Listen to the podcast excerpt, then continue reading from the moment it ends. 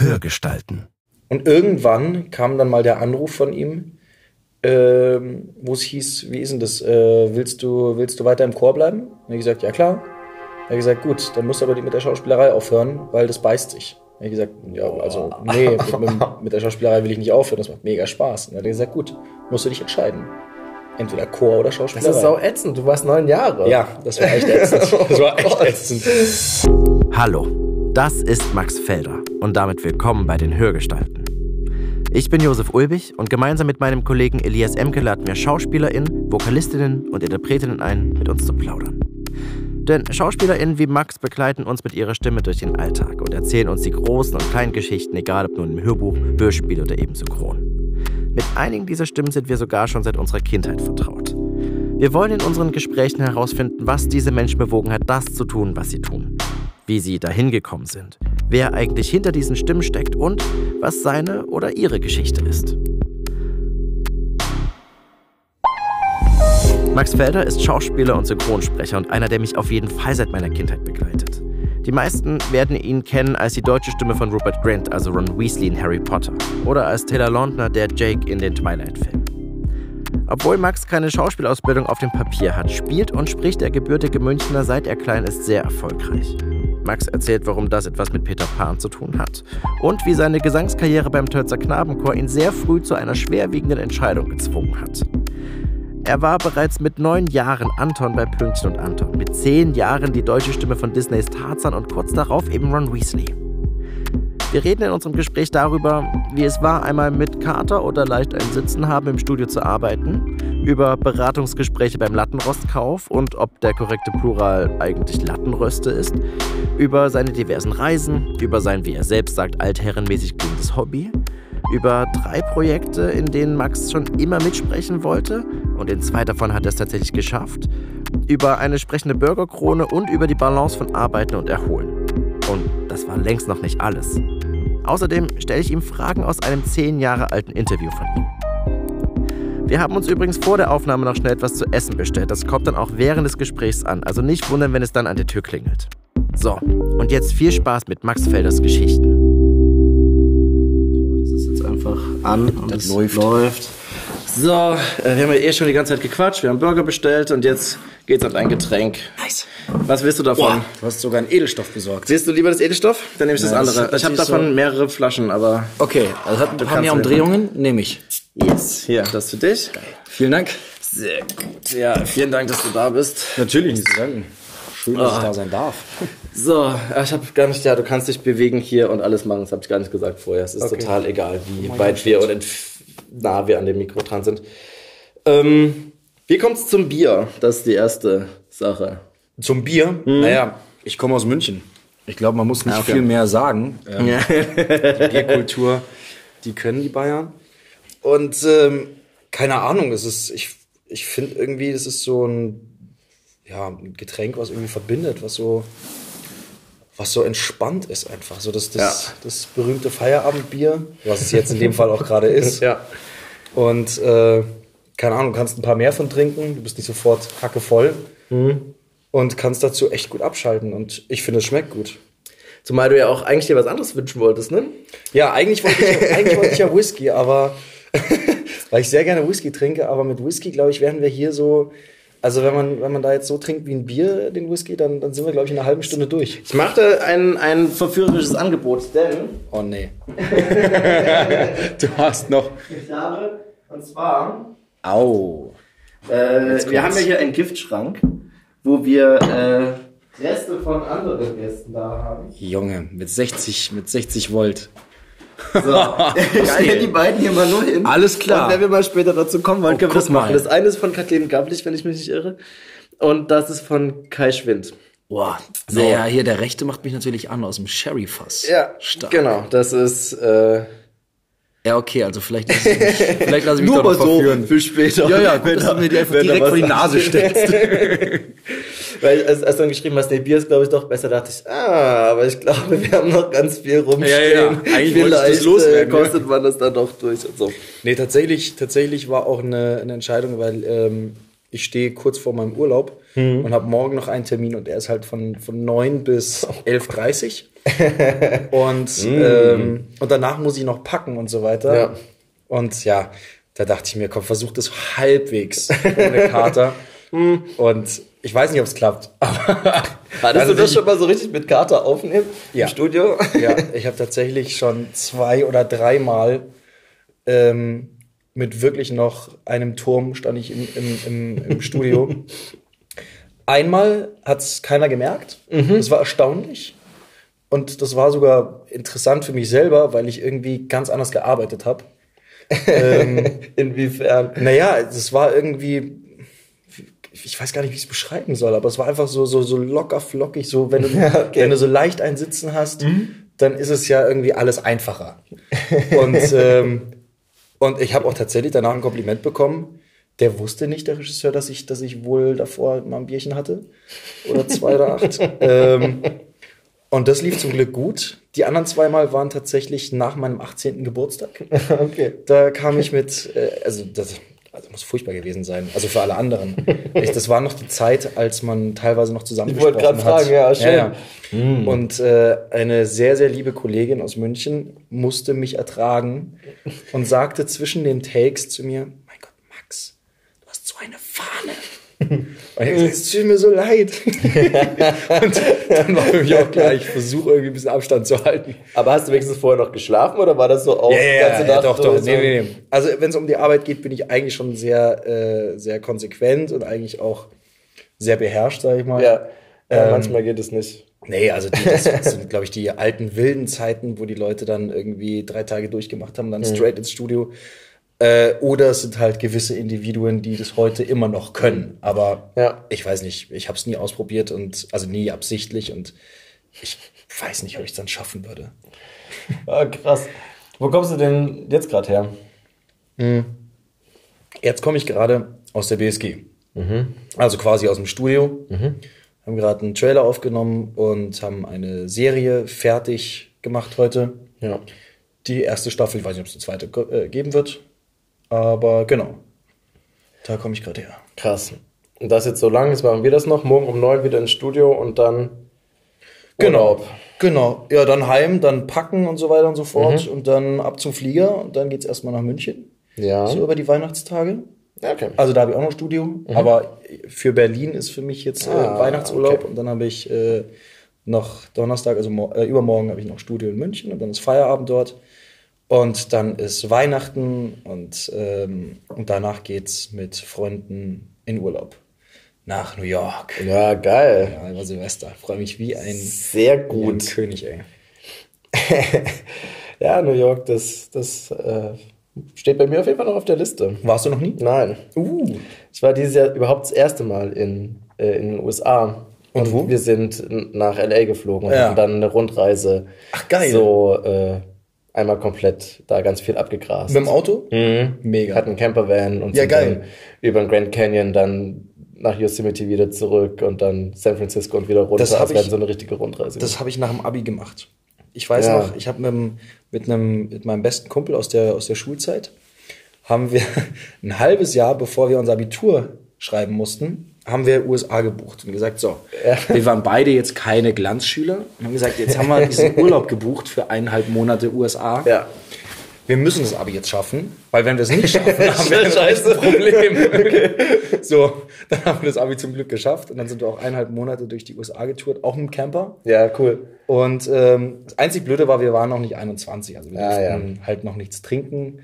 Ähm, gut, wir haben natürlich was getrunken. Ich kann sagen, ja, aber es ist. Er hatte Verwandtschaft und wir sind auch erstmal nach LA, Ja. nach Simi Valley und sind dann von da, ähm, da habe ich übrigens das Shotgun-Trinken kennengelernt. Also das Dosenstechen. Ah, dass okay, du quasi ja. diese Bierdose und machst ein Loch rein, oben auf Oh und dann habe ich gelernt von einem Polizisten. ja, Das ist ziemlich geil, ja. ja, der Familienvater von der Verwandtschaft da drüben eben war Polizist und, äh, und der hat uns das gezeigt. Und das war äh, ja unfassbar, wie schnell man so ein Bier trinken kann. Äh, man muss es, glaube ich, auch schnell trinken, weil es einfach nicht so lecker ist. Naja, ich finde gar nicht, ich muss gar ich muss sagen, ich finde die amerikanischen Biere nicht schlecht. Sie sind natürlich nicht wie, wie deutsches Bier. Ja. Ähm, aber du kannst gar nicht anders, als es langsam zu trinken. Weil klar, wenn du da oben diese Zirkulation hast mit der Luft und so, dann, dann, dann schießt es halt einfach rein. So. Ja, ist schon krass. Und dann sind wir da ähm, auch eben dem Camper von, boah, ich müsste jetzt echt überlegen, wo wir alles lang gefahren sind, aber natürlich erstmal so die Küste eben LA, San Francisco. Ah, ihr seid also aber die Küste hochgefahren. Wir sind ah, hoch, okay. ja. Mhm. Also Simi Valley ist ein bisschen unter LA. Ja. Dann sind wir da halt so Malibu und sowas, Ja. Santa Monica, das sind wir alles abgefahren. Mhm. Dann sind wir hoch nach äh, San Francisco und dann äh, querfeldein quasi über Vegas, dann Mhm. äh, bis runter nach New Orleans, dann weiter Ja, runter krass, okay. Nach äh, Key West, das ist Mhm. dann schon im Süden unten. Everglades, dann rüber nach äh, Miami, nach Orlando, Okay. dann Washington DC, was meine Lieblingsstadt übrigens ist. Ja, okay. Ja, mein absolutes Highlight, Washington DC. Ähm, dann natürlich New York. Das war Ja. mein erstes Mal New York. Musst dir vorstellen, zwei junge Burschen gerade irgendwie mit dem Abi in der Tasche und fahren mit einem weißen VW-Camper nach New York rein. Unfassbar, ey. Unfassbar. Und äh, ja, halt dann irgendwie noch, na klar, äh, mal kurz auf die kanadische Seite, um die äh, Niagara-Fälle zu sehen. Da habt ihr relativ viel gemacht. Wir haben in viel gemacht. Ja. Aber Er hat noch ein bisschen Zeit. Aber es ist, man stellt sich Ja, aber vor. anderthalb Monate ist gar nicht so viel für das, was ihr da Ne, gemacht aber habt. man stellt sich vor, dass es riesig ist. Aber du kannst, wenn du wirklich dran bleibst, eigentlich in zehn Tagen mal rumkommen. Ja, das stimmt. Aber dann, dann fährst du halt auch nur. Genau, Ja, genau. ja, nee, das haben wir nicht gemacht. Wir sind dann eben noch nach Chicago und dann wieder zurück nach äh, Las Vegas. Das mussten wir zweimal machen, klar. Ja, klar. Und sind dann auch, ähm, ihr habt gespielt, hoffentlich. wir, wir, wir Ah, nee, ihr durftet ja nicht spielen. Nein, wir ah, durften scheiße. spielen. Warst du danach wenigstens nochmal dann? Konntest du spielen? Ich habe noch nie in Vegas gespielt. Ah. Noch nie gegambelt. Ich habe mir äh, immerhin ein Abendessen da erspielt. Ja? Ja, am Blackjack-Tisch. Also Geil. Es war ganz cool. Ich sollte mich hinsetzen und dann habe ich 10 Dollar bekommen. Weil ich nicht das Bargeld hatte. Und so, das darfst du jetzt verspielen. Der Mindesteinsatz waren 10 Dollar. Alles auf Rot-Schwarz. Tschüss. Dann, äh, Blackjack. Ich habe Ah, nicht mit Roulette, Karten, ja. Und dann ähm, äh, so nach einer Viertelstunde lagen dann einfach 50 Dollar rum und dann war es so, es macht jetzt gar keinen Sinn weiter zu spielen. Wir nehmen jetzt das Geld, wir gehen Ja. jetzt essen. Das haben wir dann gemacht. Geil. Das war ganz gut. Ja. Nee, und dann sind wir zurück äh, wieder nach, nach Kalifornien, wieder nach LA. Also wir krass. sind wirklich einmal komplett rum und haben, äh, das war ganz geil, weil wir sind relativ planlos hingeflogen. Wir wussten, jeder hat irgendwie so seine Favorites, Ja. die Städte, die er sehen will.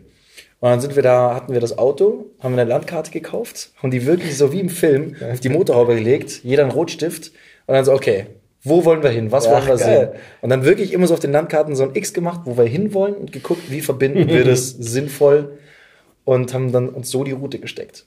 Cool. Wir haben eine App verwendet. Das gab es bei uns noch nicht.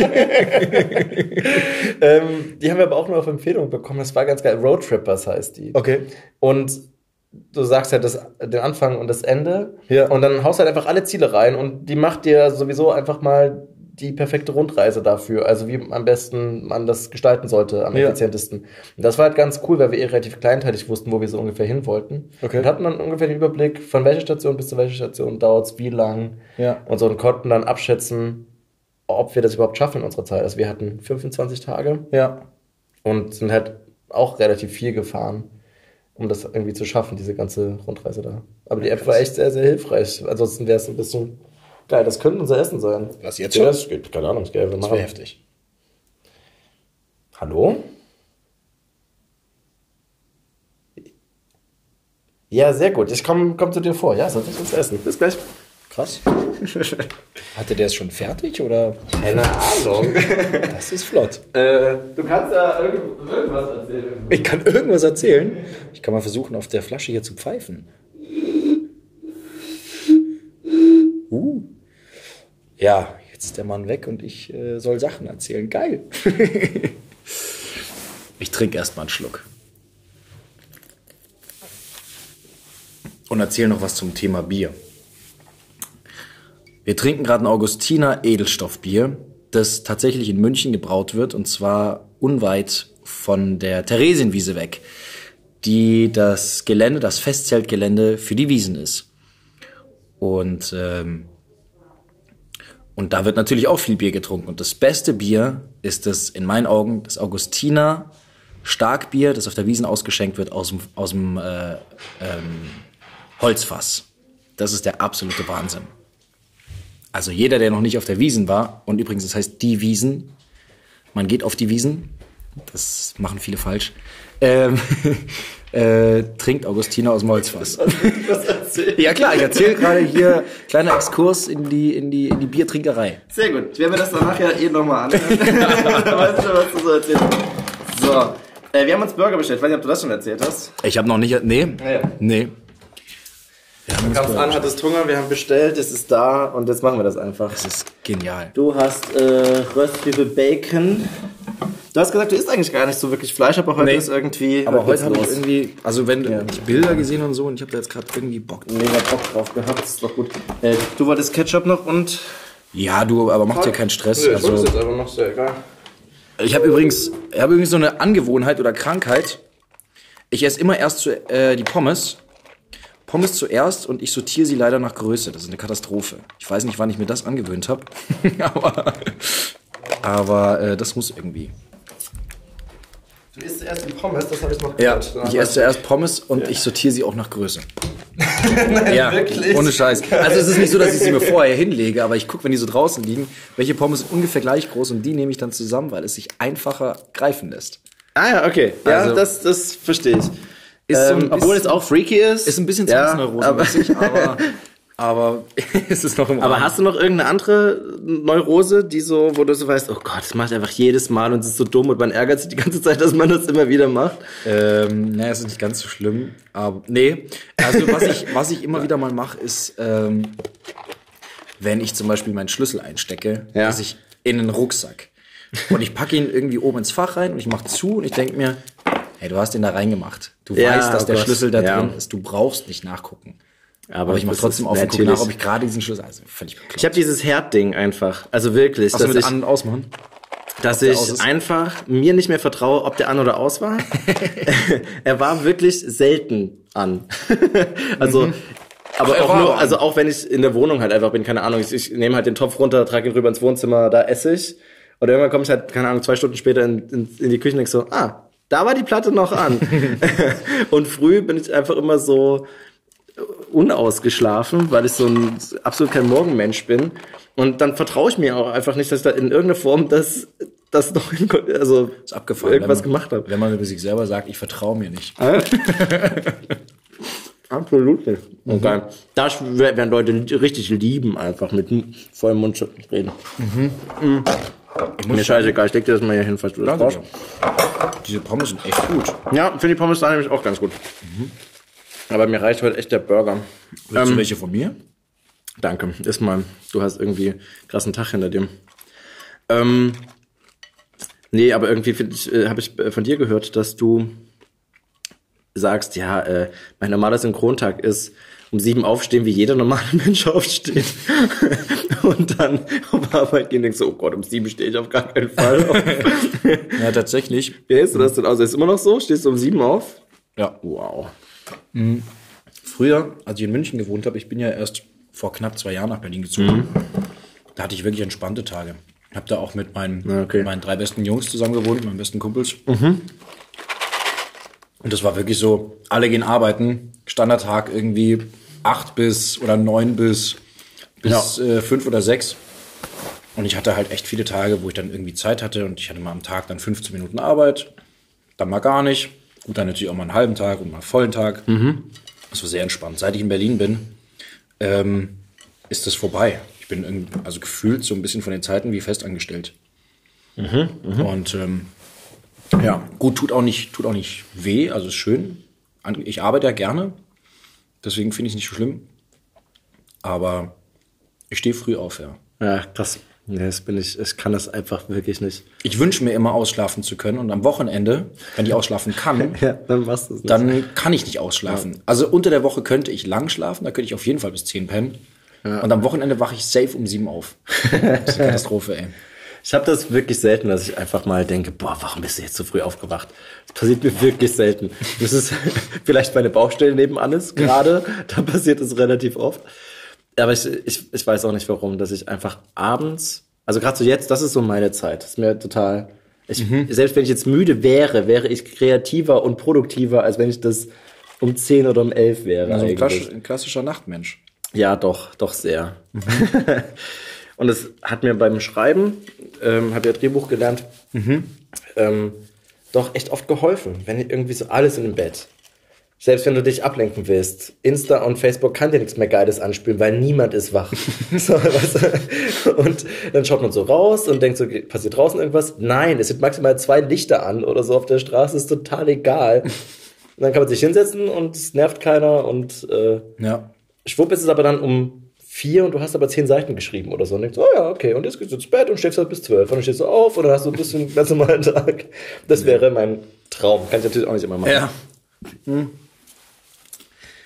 In unserem Job muss man halt auf andere Leute ja auch, also man ist ja auf andere Leute angewiesen. Und Ja, klar. wenn das nicht deren Zeit ist, ähm, und wir haben schon echt entspannte Zeiten hier, ich weiß das. Ja. Wobei ich sagen muss, ich hatte auch jetzt, das habe ich auch erst in Berlin kennengelernt, die Nachtschicht. Das stimmt. Und ich habe auch Tage, da musste ich mich auch erst dran gewöhnen. Äh, so Schichten so 9 bis 23, 30. Krass, ähm, also neun abends, 9 morgens. neun morgens. Wow. 7 aufstehen und dann bis 23, 30 im Studio. Aufstehen. Das Ja. ist für mich wirklich. Da geht schon los, ne? schwierig. Mm. Ich hatte das aber, als wir in die USA geflogen sind. Da hatte ich das, dass wir früh wach waren. Nicht wegen Jetlag, das hatte ich in beide Richtungen nicht. Aber weil wir halt so viel machen wollten. Weil es halt einfach klar, es wäre cool, den Sonnenaufgang zu sehen hier, wenn wir einmal in diesem Nationalpark sind. Auf jeden Oder Fall. so. Also wir haben selten den Sonne- Sonnenaufgang wirklich gesehen, aber es war wirklich so, der Wecker klingelte konsequent sehr, sehr früh.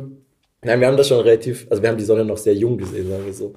Aber ähm, ich, so konsequent bin ich noch nie früh aufgestanden, weil ich aber auch diesen, also ich hatte da was vor. Ich wollte, wollte da was Sinnvolles machen. Ich wollte nämlich Natur sehen, wie sie gerade aufwacht. Das sind aber diese Urlaube. Also, es gibt ja. so Urlaube, diese Strandurlaube, wo es eigentlich irgendwie egal ist. Ja. Da sagst du dir irgendwie, okay, einmal will ich den Sonnenaufgang oder den Sonnenuntergang sehen am Meer Ja.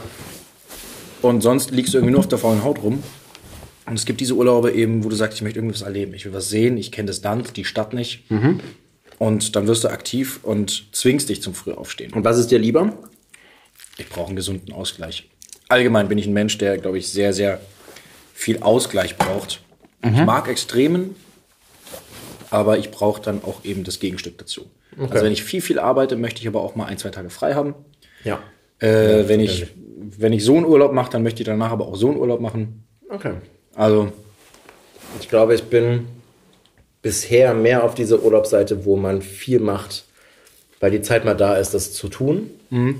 Und unter der Woche will ich aber durch die Arbeit, die teilweise einfach länger geht, weil man mal irgendwie, so wie wir jetzt einfach noch rumsitzen und so, will ich mir das aber nicht verbauen lassen, dass man da nicht noch Leute sieht und dann ja. also meistens ist mal, also bei mir ist, glaube ich, immer viel los eher, als dass ich wirklich entspanne. Obwohl ich das auch mal cool fände, aber ich glaube, nach so einer Woche wäre mir das Entspannen auch wirklich zu langweilig. Ich müsste dann irgendwie was ich schaffe es nicht, eine Woche zu entspannen.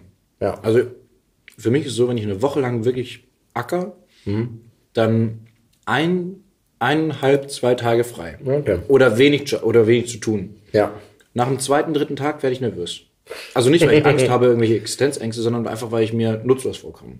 Ja, und weil man ja auch diesen Drill ein Stück weit gewöhnt ist, dass man halt irgendwie was tut Ja. und dann tut man das halt nicht und dann ist es halt so, Und das Schlimmste ist, wenn die Jungs oder, oder wer auch immer die Freunde irgendwie in der Zeit halt zu tun haben und du bist dann so, dann hockst du alleine daheim. so hallo, ich habe doch gerade Zeit. Also wie schaut's mit dir aus? Was machst du heute? Ich bin im Studio von irgendwie bis irgendwann. Ja, okay, cool, dann ähm, mach ich nichts.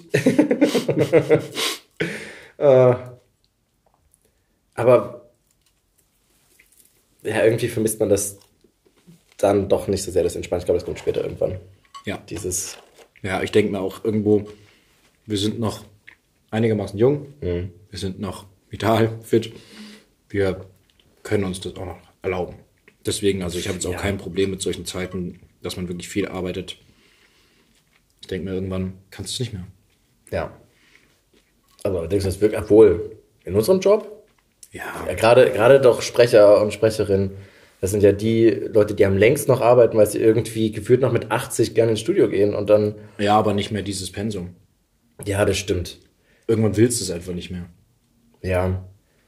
Aber das heißt, hast du so ein Pensum auch, weil du es ein bisschen musst oder auch, weil es cool ist? Oder wie ist das? Also ich meine, gibt es so ein trotzdem noch, ich meine, du bist ja einer der, der gefragtesten Leute soweit ähm, in der Szene mit oder, oder gibt es da irgendwie Konkurrenz-Dinger so in, in einem drin, dass man sagt, oh, du musst aber schon noch, weil die Leute müssen sich nee überhaupt haben? nicht, überhaupt nicht.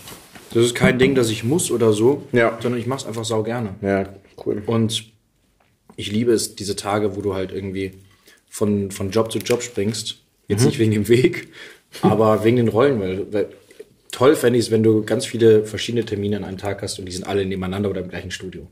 Dass du wirklich so von Rolle zu Rolle springst. Und äh, das, das genieße ich einfach. Also, Okay. Ich glaube, ich spring mal ganz an den Anfang. ja, zum Bier, zum gemütlich sein. Nee, zum ähm, zu dir eigentlich. Hast du Geschwister? Ich habe eine Halbschwester. Ich sehe sie nicht als Halbschwester. Für mich ist es eine Schwester. Aber ja, habe ich. Älter oder jünger? Älter, fünf Jahre.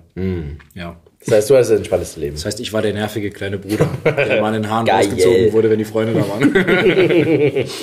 Ja, cool. Und du hast ganz normal Schule gemacht und warst dann irgendwann vor der Kamera und das sofort ganz, ganz äh, erfolgreich. Ich war früh. Ich war, also angefangen. Ich muss mal aufhören mit dem Pommes. Ich habe das Gefühl, ich bin die ganze Zeit nur mit vollem Mund am Reden. Ich finde es nicht so schlimm. Ich finde es so gemütlich. Also angefangen habe ich eigentlich, oder durch das zu dem ganzen Thema gekommen, bin ich eigentlich durch den Gesang. Ich habe mit, äh, das ist eine gute Idee. Das ist eine sehr gute Idee, zu wohl. Ich habe angefangen mit sechs, glaube ich, war ich im, oder fünf, ich weiß es gar nicht mehr, ey. war ich im Theater mit meinen Eltern. Und das war eine Aufführung von Peter Pan. Ah ja. Und äh, diese ganzen Disney-Stoffe habe ich sowieso schon immer geliebt. Und bei dieser Aufführung hat damals ähm, der Tölzer Knabenchor mitgespielt und gesungen. Der hat die verlorenen Jungs gespielt. Ah ja, okay. Und die haben, äh, wie gesagt, gespielt, aber hauptsächlich eben gesungen. Ja. Und das hat mich total fasziniert, dass die Kids da, diese, die waren ja alle so mein Alter, dass die auf der Bühne stehen und so grandios halt spielen und, und singen können. Vor allem singen. Ähm, und dann wollte ich unbedingt auch in diesen Chor. Und ähm, meine Mutter hat mich zum Vorstellungsgespräch gebracht. Dann musste ich vorsingen. Da habe ich mich wohl nicht ganz so blöd vor, äh, angestellt. Und dann bin ich in diesen Chor eingetreten. Aber das ist ein Chor in München. Das ist, genau, also wie gesagt, Tölzer Knabenchor, Tölz ist jetzt ein bisschen außerhalb, aber Okay, die, aber aber die. Proben in München und die zählen, ich weiß nicht, wie es heute ist, aber damals war es tatsächlich mit einer der besten Knabenchöre, die du, die du besuchen konntest. Wahrscheinlich neben dem Thomaner Chor, das ist der einzige, den, den man noch kennt. Regensburger könnte. Domspatzen, Ah ja, sowas. also, noch kennen, genau, das stimmt. So, das waren die Konkurrenten. Wobei, wobei, äh, wobei ich glaube, die Tölzer Knaben, der Tölzer Knabenchor doch noch ein Stück besser war. Klar, war immer so Ja, natürlich. Waren, Also jetzt nicht wegen mir, also auf keinen Fall. Nee, und dann bin ich da rein und ähm, die hatten so ein, so, ein, so ein Rangsystem quasi, wie so ein Klassensystem. Äh, Core 5, Core 4, Core 3, Core 2, Core 1. Und dann konntest du zum Solisten werden. Also 1 war das Beste. Und dann, äh, je nachdem, ähm, konntest du dich eben zum Solisten ausbilden lassen. Und äh, ab Core 1 ging es auch damit los, dass man wirklich Chorfahrten hatte in die verschiedensten Städte, auch weltweit. Und mit dem Singen auch schon in jungen Jahren hätte Geld verdienen können. okay. So, und ich habe da meine, meine äh, Sprünge quasi gemacht, eben von Core 4, Core 3, Core 2, Core 1. Und ähm, wurde oder stand kurz davor, zum Solisten ausgebildet zu werden. Und dann warst du da? Da war ich acht. Okay, in zwei Jahren praktisch. Oder zwei, drei Naja, Jahren. nicht ganz, ja. Ich habe also den Fünferchor konnte ich überspringen. Nee, warte mal, den Vierer habe ich übersprungen. Ich bin in Okay. den Dreier. Genau, es gab rein. vier, Okay. drei, zwei, eins. Ich bin in den Dreierchor gekommen. Dann ein Jahr später in den Zweier, ein Jahr später in den Einser. Und dann war ich quasi an der Ausbildung. Und, ähm, und dann kam gleichzeitig äh, der Film. Also, dass ich mit neun gedreht habe. Die Faszination hatte ich sowieso schon immer. Film. Das war vielleicht auch ein bisschen daher, weil es verboten oder nicht verboten war, aber ich habe daheim jetzt nicht wahnsinnig viel ferngeguckt. Ah, ja, okay. Ja. Da waren meine Eltern so ein bisschen streng und, ähm, und irgendwie so bis 22 oder bis 21.15 Uhr durfte man wach bleiben. Ja, und dann ins und dann ab Bett, ins Junge. Bett Ja. und so. Und die meisten Filme habe ich dann irgendwie halt nie gesehen und die Faszination war immer sehr groß. Ja, okay. Genau. Und, äh, und dann, ähm, das ging auch, dass ich Kevin allein zu Hause gesehen habe, so wie halt alle wahrscheinlich. Und das genauso faszinierend fand und das Glück hatte, zu einem Casting gehen zu können, wo ich eben ähm, eine Rolle bekommen habe, Also damals für Pünktchen und Anton eben die Hauptrolle zu spielen. So, und dann ähm, kam. Aber wie lief dieser Casting-Prozess ab? Ich meine, du kommst doch nicht einfach mal so zu einem Casting. Nee, das war ein, ja, also doch, irgendwie schon, weil Ja? es, äh, ja, Okay. das war äh, ein öffentlicher Aufruf, der stand in der Zeitung. okay. Meine Mutter hatte das gelesen gesagt, guck mal hier, wenn du Bock hast, Ah, da, du wolltest doch immer und, ähm, und dann bin ich dahin. Und das hat dann natürlich hat es gedauert, also der Casting-Prozess, ich glaube, das waren vier, fünf Castings über ein oder eineinhalb Monate. Okay. Und dann irgendwann hat es geklappt. Genau, und dann habe ich eben äh, damals gespielt. Und dann kamen natürlich weitere Angebote und man hatte ja die Premierenreise und so weiter und so fort. Und man war damit viel beschäftigt. Das heißt, du hast aber deine Solistenkarriere da an den Nagel gehangen. Noch Also- nicht. Ah, okay. Noch nicht. die Karriere, die Gesangs-Solistenkarriere wurde für mich an den Nagel gehängt. Oh nein. Ja, ja.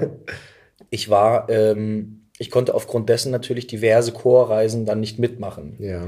So, und das hat natürlich der Chef damals, der Herr Schmidt-Garden, das hat der, geiler Name, ne? Ja. Das hat er natürlich nicht gern gesehen, weil es ist ja natürlich auch ein Geschäftsmodell für den. Oder allgemein dieser Chor. Ja, okay, klar. Die verdienen ja damit ihr Geld. So, und, ähm, und irgendwann kam dann mal der Anruf von ihm, ähm, wo es hieß, wie ist denn das, äh, willst, du, willst du weiter im Chor bleiben? Er hat gesagt, ja klar. Er hat gesagt, gut, dann musst du aber mit der Schauspielerei aufhören, weil das beißt sich. Er hat gesagt, ja, also, nee, mit, mit, mit der Schauspielerei will ich nicht aufhören, das macht mega Spaß. Und er hat gesagt, gut, musst du dich entscheiden.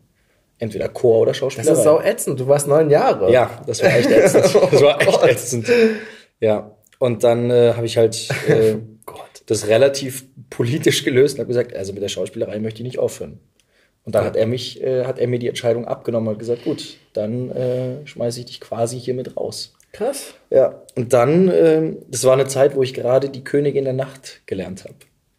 Was ziemlich krass war damals. Damals hätte ich das noch singen können. Da hatte ich aber noch Was? keinen Stimmbruch. Ja, Okay. und wie gesagt, dann bin ich halt rausgeflogen aus dem Chor. Und ähm, dann war quasi aber der Weg frei halt für die Schauspielerei. Und dann, dann habe ich ähm, gedreht und habe relativ zeitgleich nach dem, nach dem Film äh, ein Angebot im Synchron bekommen von, von Disney damals. Und es war echt eine turbulente Zeit, wenn man sich das mal so irgendwie vor Augen Ja, führt. ja, total. Ähm, und habe dann halt synchron das erste Mal Und das war Tarzan. Genau, ich habe Genau. dann den kleinen Tarzan, in Disneys Tarzan gesprochen. Keine Ahnung, wann das war, 99 oder so. Mhm. Müsste ungefähr. Und Also, ob ich das beurteilen könnte, der, der auch, wir hatten zu Hause nicht mal so ein Programme, wo ich das hätte auch gucken können, wenn es dann mal gekommen wäre. Ganz lang. Aber ja, ich glaube, das war 99. Ja. Ja, und dann habe ich halt mit Synchron immer weitergemacht und ähm, ja, und das halt alles irgendwie immer so neben der Schule her. Aber, okay, äh, das, aber ich, ich denke darüber nach. Ähm, du hast Pünktchen und Anton gemacht, hast dafür einen Preis bekommen.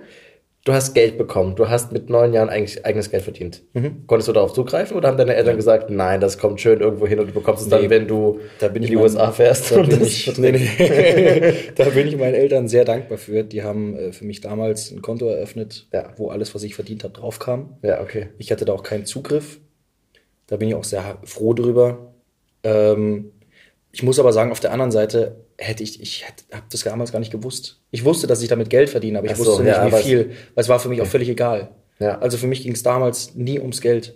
Also, Also haben das deine Eltern für dich dann verhandeln? Also, natürlich müssen sie, oder gab es dann irgendwann Agenten, die. Nee, das nee, es gab haben? dann nach dem ersten gab es Ja. gleich einen Agenten, der angerufen hat und äh, Das macht ja auch voll Sinn, weil wie soll man das gut. alleine machen? Ja, wenn du in dem Ding nicht in dem Geschäft drin Ja, bist, eben. in der Branche, dann hast du keine Ahnung, auf was Ja. musst du achten, Verträge lesen, was kannst du verhandeln, was, was sind Gagen, wie viel kann man verlangen und Mhm. so weiter und so fort. Nee, aber das war für mich wirklich egal. Ich habe das, für mich war das damals ein großes Spiel einfach. Klar.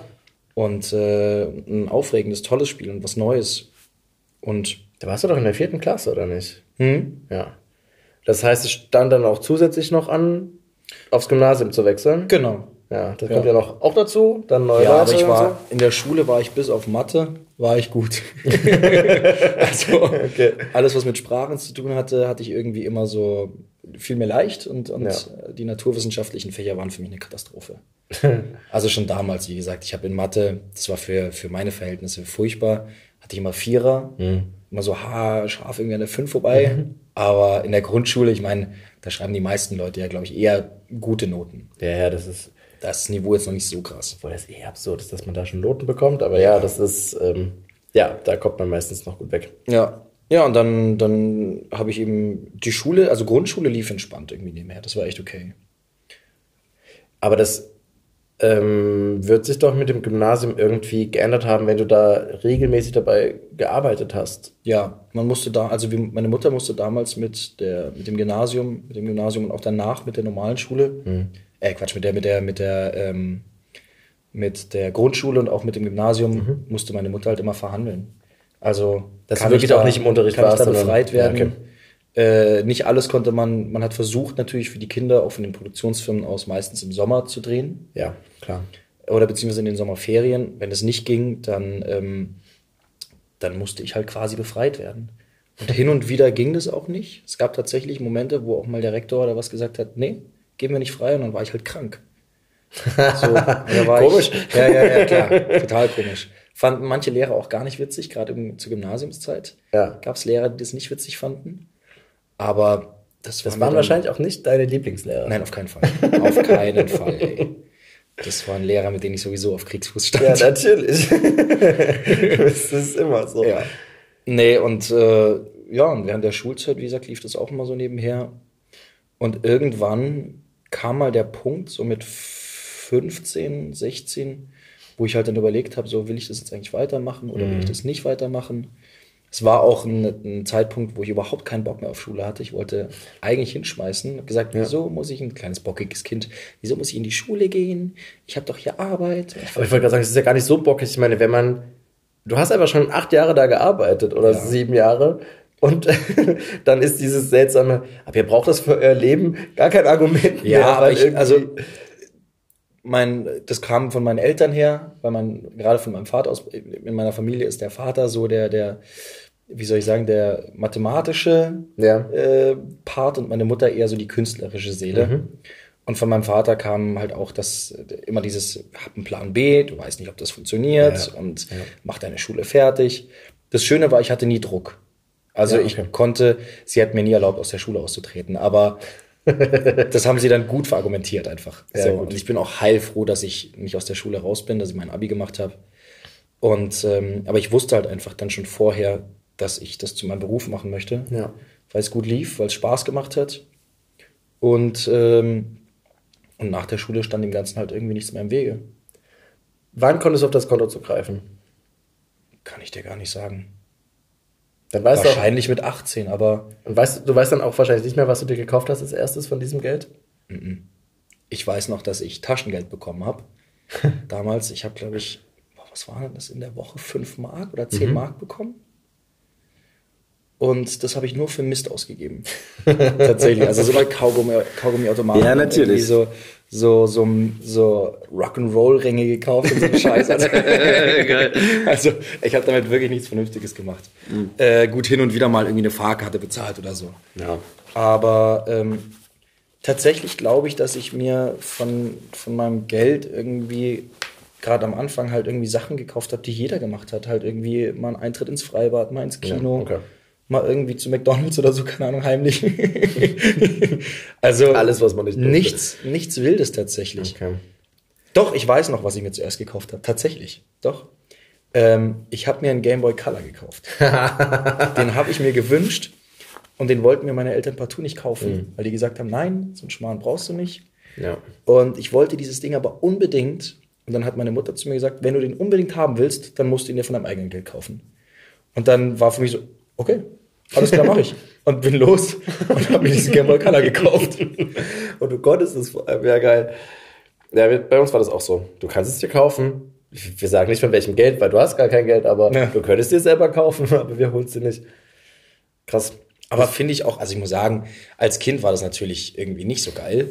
Weil natürlich hatte man Freunde, die hatten dann den äh, ersten PC und die hatten Ja. eine Playstation und irgendwie N64 und so Zeug, wo du, wo du irgendwie so als Kind Riesenaugen bekommen hast.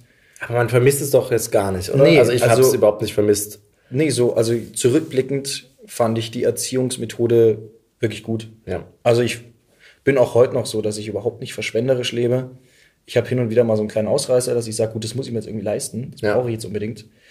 Ähm, aber sonst, Ich habe das auch eher gar nicht so für Sachen, sondern halt für Essen oder für Weggehen oder für Leute einladen oder so. Dafür gebe ich, glaube ich, das meiste Geld aus. Ja, ich Einfach. denke auch, dass bei mir das meiste äh, Geld tatsächlich fürs Essen drauf Ja. geht. Und das ist irgendwie ganz, das ist ein angenehmer Luxus in Anführungszeichen, den man sich dann so geben kann, wenn man so weiß, okay, ich habe jetzt Bock da, das zu essen, dann isst man das gerade einfach mal. Oder so. mal einen richtig guten Whisky sauer zu trinken. Ja. Den habe ich mit dem Glenn Fiddich übrigens gemacht bei dem Ach, bei dem tatsächlich? Gespräch, ja. Ja, Wenn ich ja. gerade davon sehe. Ähm, das war bisher auch der erste Whisky Sour, den ich getrunken habe, deswegen kann ich das überhaupt nicht beurteilen, was gut ist und was schlecht ist. Aber den würde ich tatsächlich, glaube ich, eher pur trinken. Äh, das können wir dann gleich noch tun. das ist krass, ich, ich, ich frage das gern, wenn, wenn Leute schon so zeitig angefangen haben, was man mit dem ersten Geld gekauft hat, weil manchmal ist es ja doch irgendwie so, weil ich hatte erst Geld, als ich gearbeitet habe und das habe ich erst im Studium gemacht. So Ja. richtig, da hatte ich erst wirklich so Geld, dass ich darüber entscheiden konnte, was mache ich denn jetzt damit? Also ja, ich hatte auch Taschengeld, aber es war halt nichts, wo man sagen konnte, ich hätte mir zum Beispiel einen Gameboy einfach gar nicht kaufen können Ja. vorher.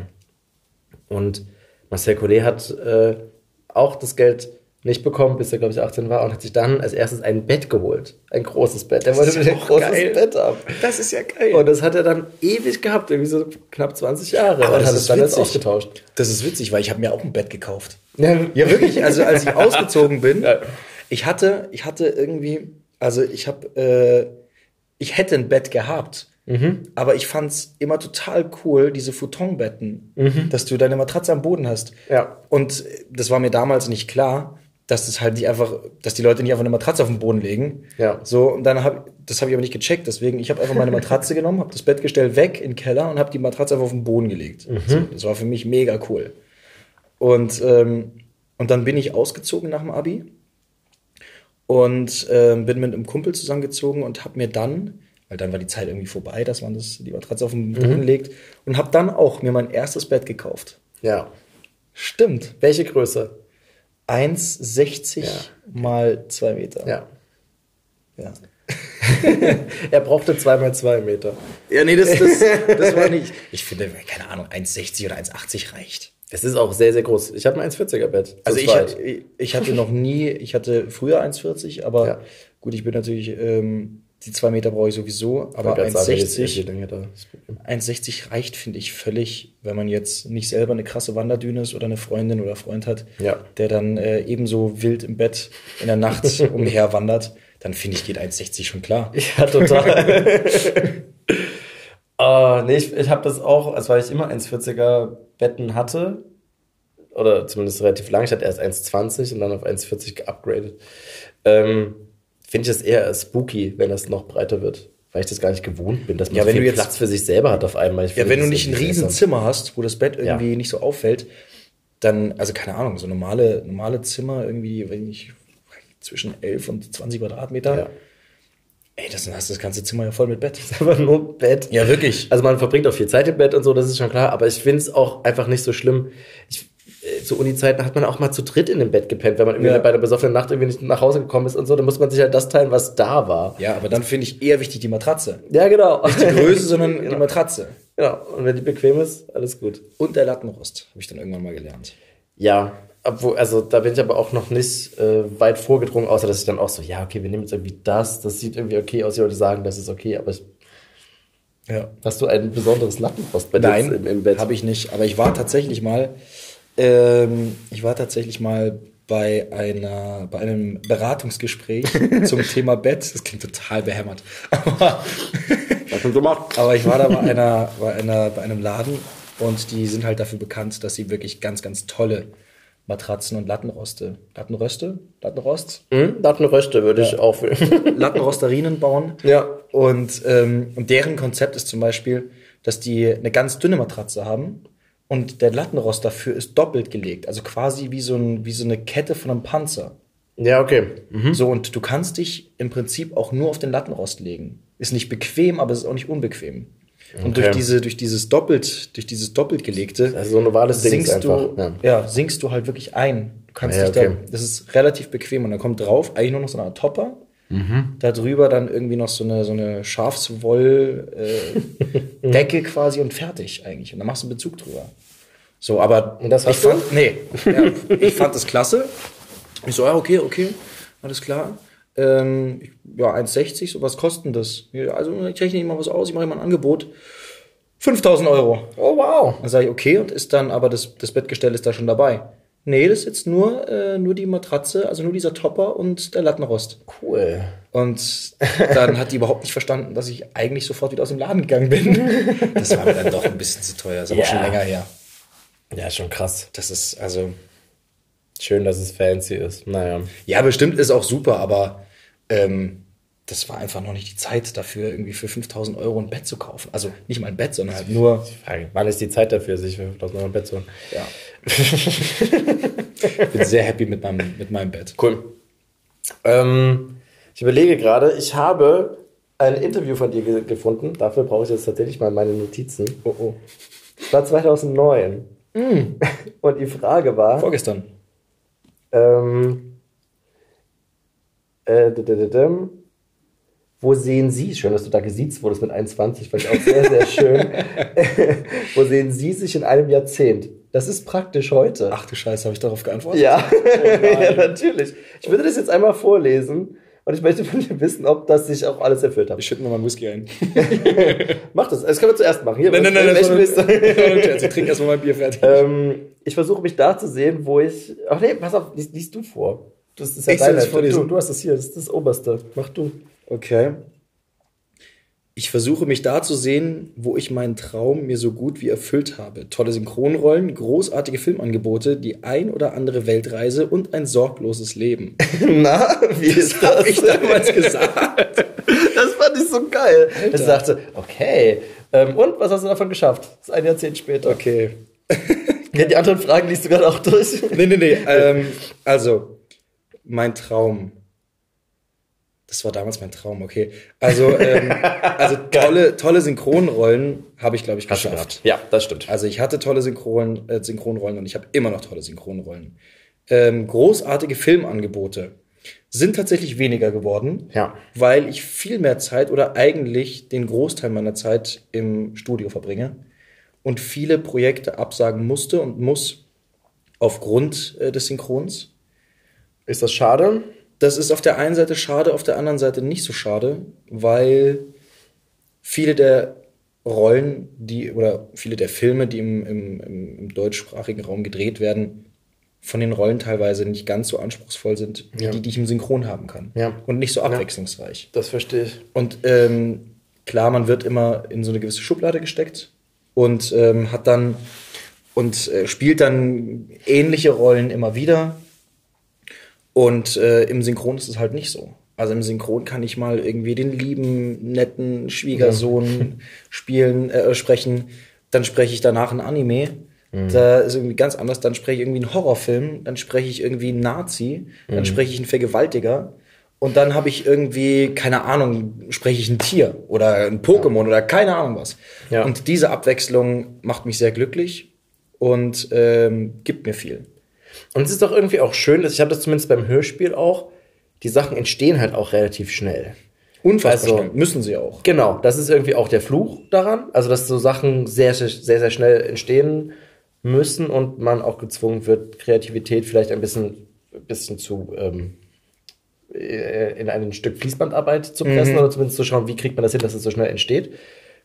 Aber wenn man sich so überlegt, dass man drei, vier, fünf Jahre für einen Film braucht, mit der ganzen Vorbereitung, dann die ganze Produktion und die ganze Postproduktion, und so ein Film, Filmsynchron geht ja noch mal schneller, ein Hörspiel geht aber auch wesentlich schneller als einfach Ja. so ein blöder Film.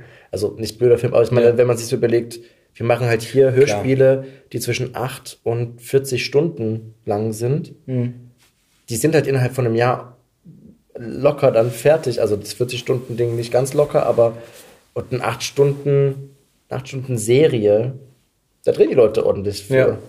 Ja. Ja, voll.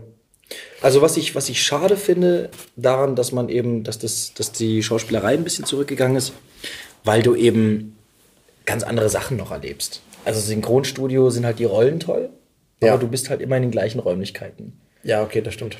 Und, ähm, und im, beim Film kann es halt, kann's halt sein, dass du da mal hier drehst, mal da, vielleicht bist du mal in einem anderen Land. Letztes Jahr habe ich äh, was gedreht, wo ich äh, unfassbar viel unterwegs war Und das ist natürlich toll, da sammelst du viele Erfahrungen. So, also ich muss sagen, ich, auch hier wäre es die Abwechslung, die ich mir wünschen würde. Ja. So, ich sag mal so zwischen ein und drei Projekten zum Drehen pro Jahr wäre toll. Ja. Und den Rest würde ich mit Synchron füllen. Das wäre für mich so das perfekte, das perfekte Ensemble. Hast du denn ein oder an, die eine oder andere Weltreise noch gemacht? Weltreise in dem Sinn, also die klassische Weltreise habe ich nicht gemacht, aber ähm, ich bin ähm, nach Hongkong geflogen, ich bin, ich war auf den Philippinen, habe meinen Tauchschein gemacht. Ähm, ich war diverse Male in den, in den Staaten. Ich war jetzt in Japan. Also ähm, ich habe schon Reisen die Welt gemacht. gesehen. Ja, ja, sehr Und was war der letzte Punkt? Ob du ein sorgloses Leben hast. Ein sorgloses Leben. Das ist, Das ist geil. Ähm, ja, also äh, bis auf die Sorgen, die sich jeder Mensch irgendwie so macht, so, so, so, so klassische Sorgen, ähm, bin ich sehr happy. Also ich sage mal so, ich stehe auf, auf eigenen Füßen, ich bin unabhängig und,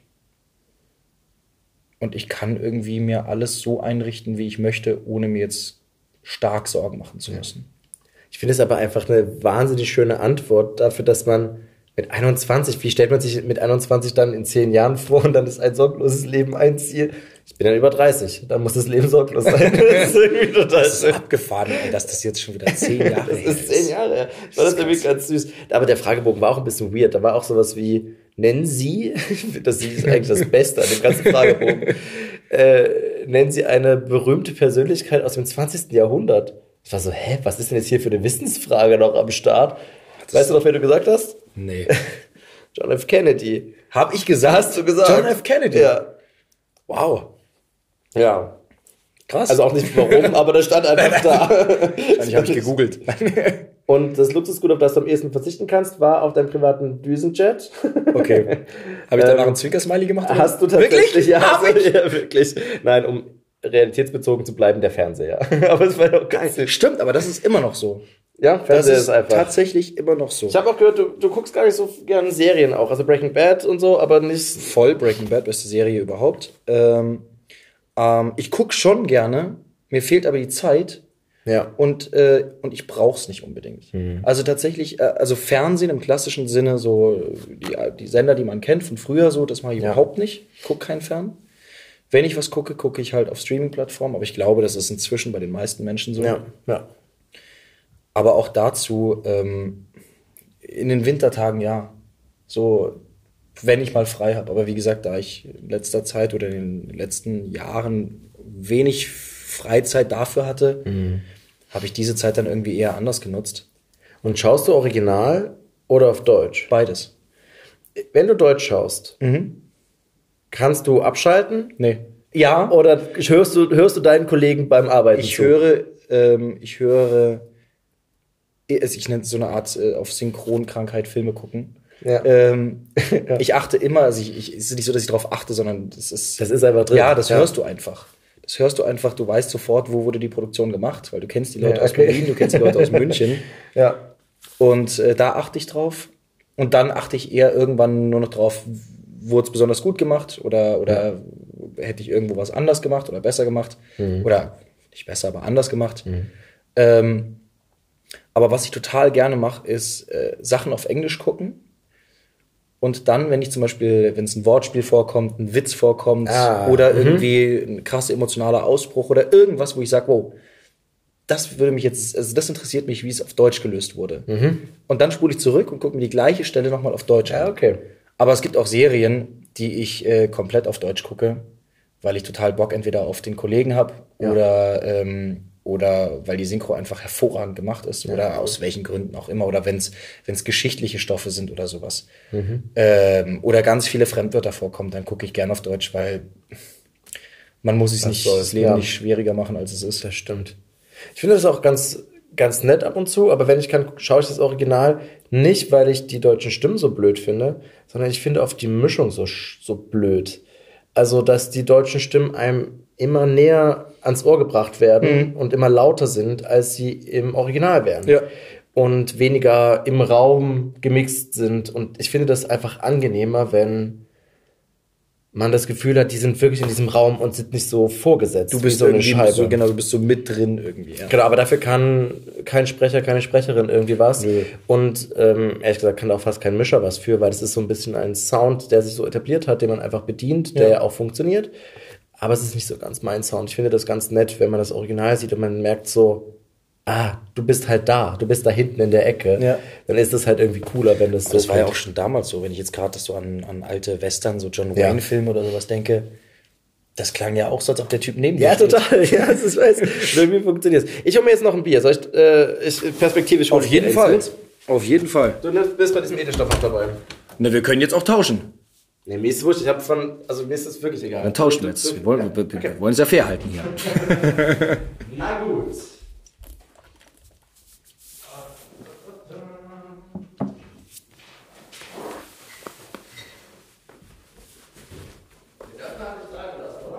Wie bitte? Den Öffner hatte ich da gelassen. Öffner ist noch hier, ja. Sehr gut. So. Ich habe das aber auch bei Hörspielen. Dank. Die höre ich mir dann doch auch noch an von Kollegen. Und ja klar hört man das ein bisschen anders. Aber trotzdem ist noch dieser Spaß einfach da, weswegen man das ja macht irgendwie. Also man ist ja nicht angenervt von seinem Job oder so. Nee, auf keinen Fall. Das ist irgendwie ganz cool. Hast du denn eine Schauspielausbildung gemacht? Nicht wirklich, oder? Oder doch? Ich habe eine gemacht. Beides steht aber nicht auf dem Papier. Also, Okay. ich habe, ähm, dadurch, dass ich mit neun Jahren angefangen habe zu drehen, Ja.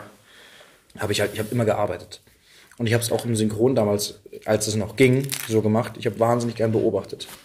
Und ich habe geguckt, ich habe den Kollegen irgendwie auf die Finger oder auf den Mund geguckt und geschaut, wie arbeiten die, wie bereiten die sich vor, wie, wie, wie arbeiten die im Studio. Ja. Und dadurch viel gelernt und auch selber gespielt. Und das quasi so Learning by Doing mäßig gemacht. Ja. Und habe dann aber auch ähm, drei Jahre am Volkstheater in München gelernt und gespielt. Okay. Aber das war nichts Offizielles. Das war äh, der sogenannte Backstage Club. Das war ein Angebot vom Volkstheater, damals von, äh, vom äh, Intendanten Christian Stückel. Der hat diesen Backstage Club äh, in, ins Leben gerufen und das war für Leute, die interessiert sind am Theater. Mal so einen Blick hinter die Kulissen werfen. ja, okay. Das war, glaube ich, ein Workshop für zwei Wochen oder so. Und, ähm, und da kam eine Truppe zusammen und das, das begann mit irgendwie eine Führung mal hinter die Bühne, hinter die Kulissen, mal hoch in die Maske, mal in den Fundus und solche Sachen. Mal auch bei den Schauspielern zugucken und die haben aber, wir waren eine Truppe, die ziemlich Bock hatte, selber zu spielen. Und das haben die ziemlich schnell auch gemerkt und haben dann äh, gesagt, okay, wir geben euch Unterricht und gucken mal, wie es läuft. Und die Schauspieler selber vom Theater haben sich bereit erklärt, uns zu unterrichten. Ah ja, cool. Und das ging dann so ein halbes Jahr und dann meinten die, okay, äh, wir machen noch ein bisschen weiter, dann machen wir nach einem Jahr einfach ein Stück. Dann führen wir ein Stück auf. Sehr cool. Okay. Das haben wir gemacht und danach sollte es eigentlich vorbei sein. Und dann haben wir aber alle gesagt, wir wollen weitermachen. Und auch die äh, Schauspiellehrer hatten irgendwie noch Bock drauf. Und dann haben wir halt weitergemacht. Und das ging dann tatsächlich drei Jahre lang so. Und wie alt warst du da? Wann hat das angefangen? Da war ich, glaube ich, so 14 oder 15.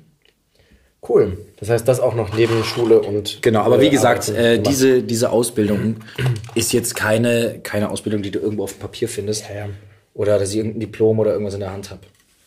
Aber das ist trotzdem ja interessant, weil ja dann dein Zugang äh, vordergründig immer erstmal intuitiv war. Ja, Als Kind und dann ist es irgendwann ja auch eine gewisse Routine und dann kann man das ja irgendwie einsortieren. genau. Und dann hast du trotzdem noch Techniken an die Hand bekommen, die du nutzen kannst. Ja. Aber gehst du denn an Figuren? Also dein Zugang wird ja dann wahrscheinlich intuitiv bleiben. Aber im Synchron gibt es ja dann doch sehr viel Technik einfach. Verbaut ihr das, das manchmal? Oder ist es, oder denkst du eigentlich eher eine Befreiung? Also ich meine, du hast es ja drin mit der Atmung, wann geht's los? Ja, also ich Und sag so. mal, über die Technik mache ich mir keinen Kopf. Also da denke ich nicht drüber nach. Das habe ich jetzt nach, das klingt immer so furchtbar, wenn ich das selber mir vor Augen führe, aber seit im Grunde 21 Jahren Ja. mache ich halt synchron oder fast 22 Jahre. Die Technik, da mache ich mir einfach keine Gedanken, das läuft. Das, ja. ja. Und äh, über das Spiel selber habe ich ja quasi, habe ich ja das, das, das Vorbild. Also ich sehe ja, ich sehe ja den Schauspieler, was er spielt. Und wenn es ein guter Schauspieler ist, kapierst du ja sofort, um was es geht. und, ähm, und siehst ja den Text. Und wenn es ein gutes Buch ist und du einen tollen Regisseur hast, der dich, der dich irgendwie in diese Szene einführt und sagt, da geht es jetzt darum und dies und das und der ist drauf, weil und jetzt. Ja. So, dann Ja, kapierst du ja den Kontext und dann kannst du das eigentlich relativ, oder ich denke, ich und die meisten Kollegen halt sehr schnell nachvollziehen, nachempfinden und nachspielen. Das heißt, du gehst aber schon dann auch in die Emotionen rein. Du findest es schon auch, also wenn dort jemand weint, ich habe nur gehört, dass du bei Lachen am Anfang Schwierigkeiten hattest. Voll. Aber, Katastrophe. Ähm, aber ähm, fühlst du dich dann wie weinen oder kommst du nur ziemlich nah einfach daran, dass du sagst, das klingt jetzt einfach so, wie Weinen sein soll, aber ich muss nicht selber danach sehr geknickt Kommt ein rausgehen. bisschen drauf an. Ich glaube, es ist immer eine gewisse Kondi äh, Kombin äh, Kombination. Aber ähm, klar, du kannst technisch lachen, du kannst technisch Ja. weinen. Ja.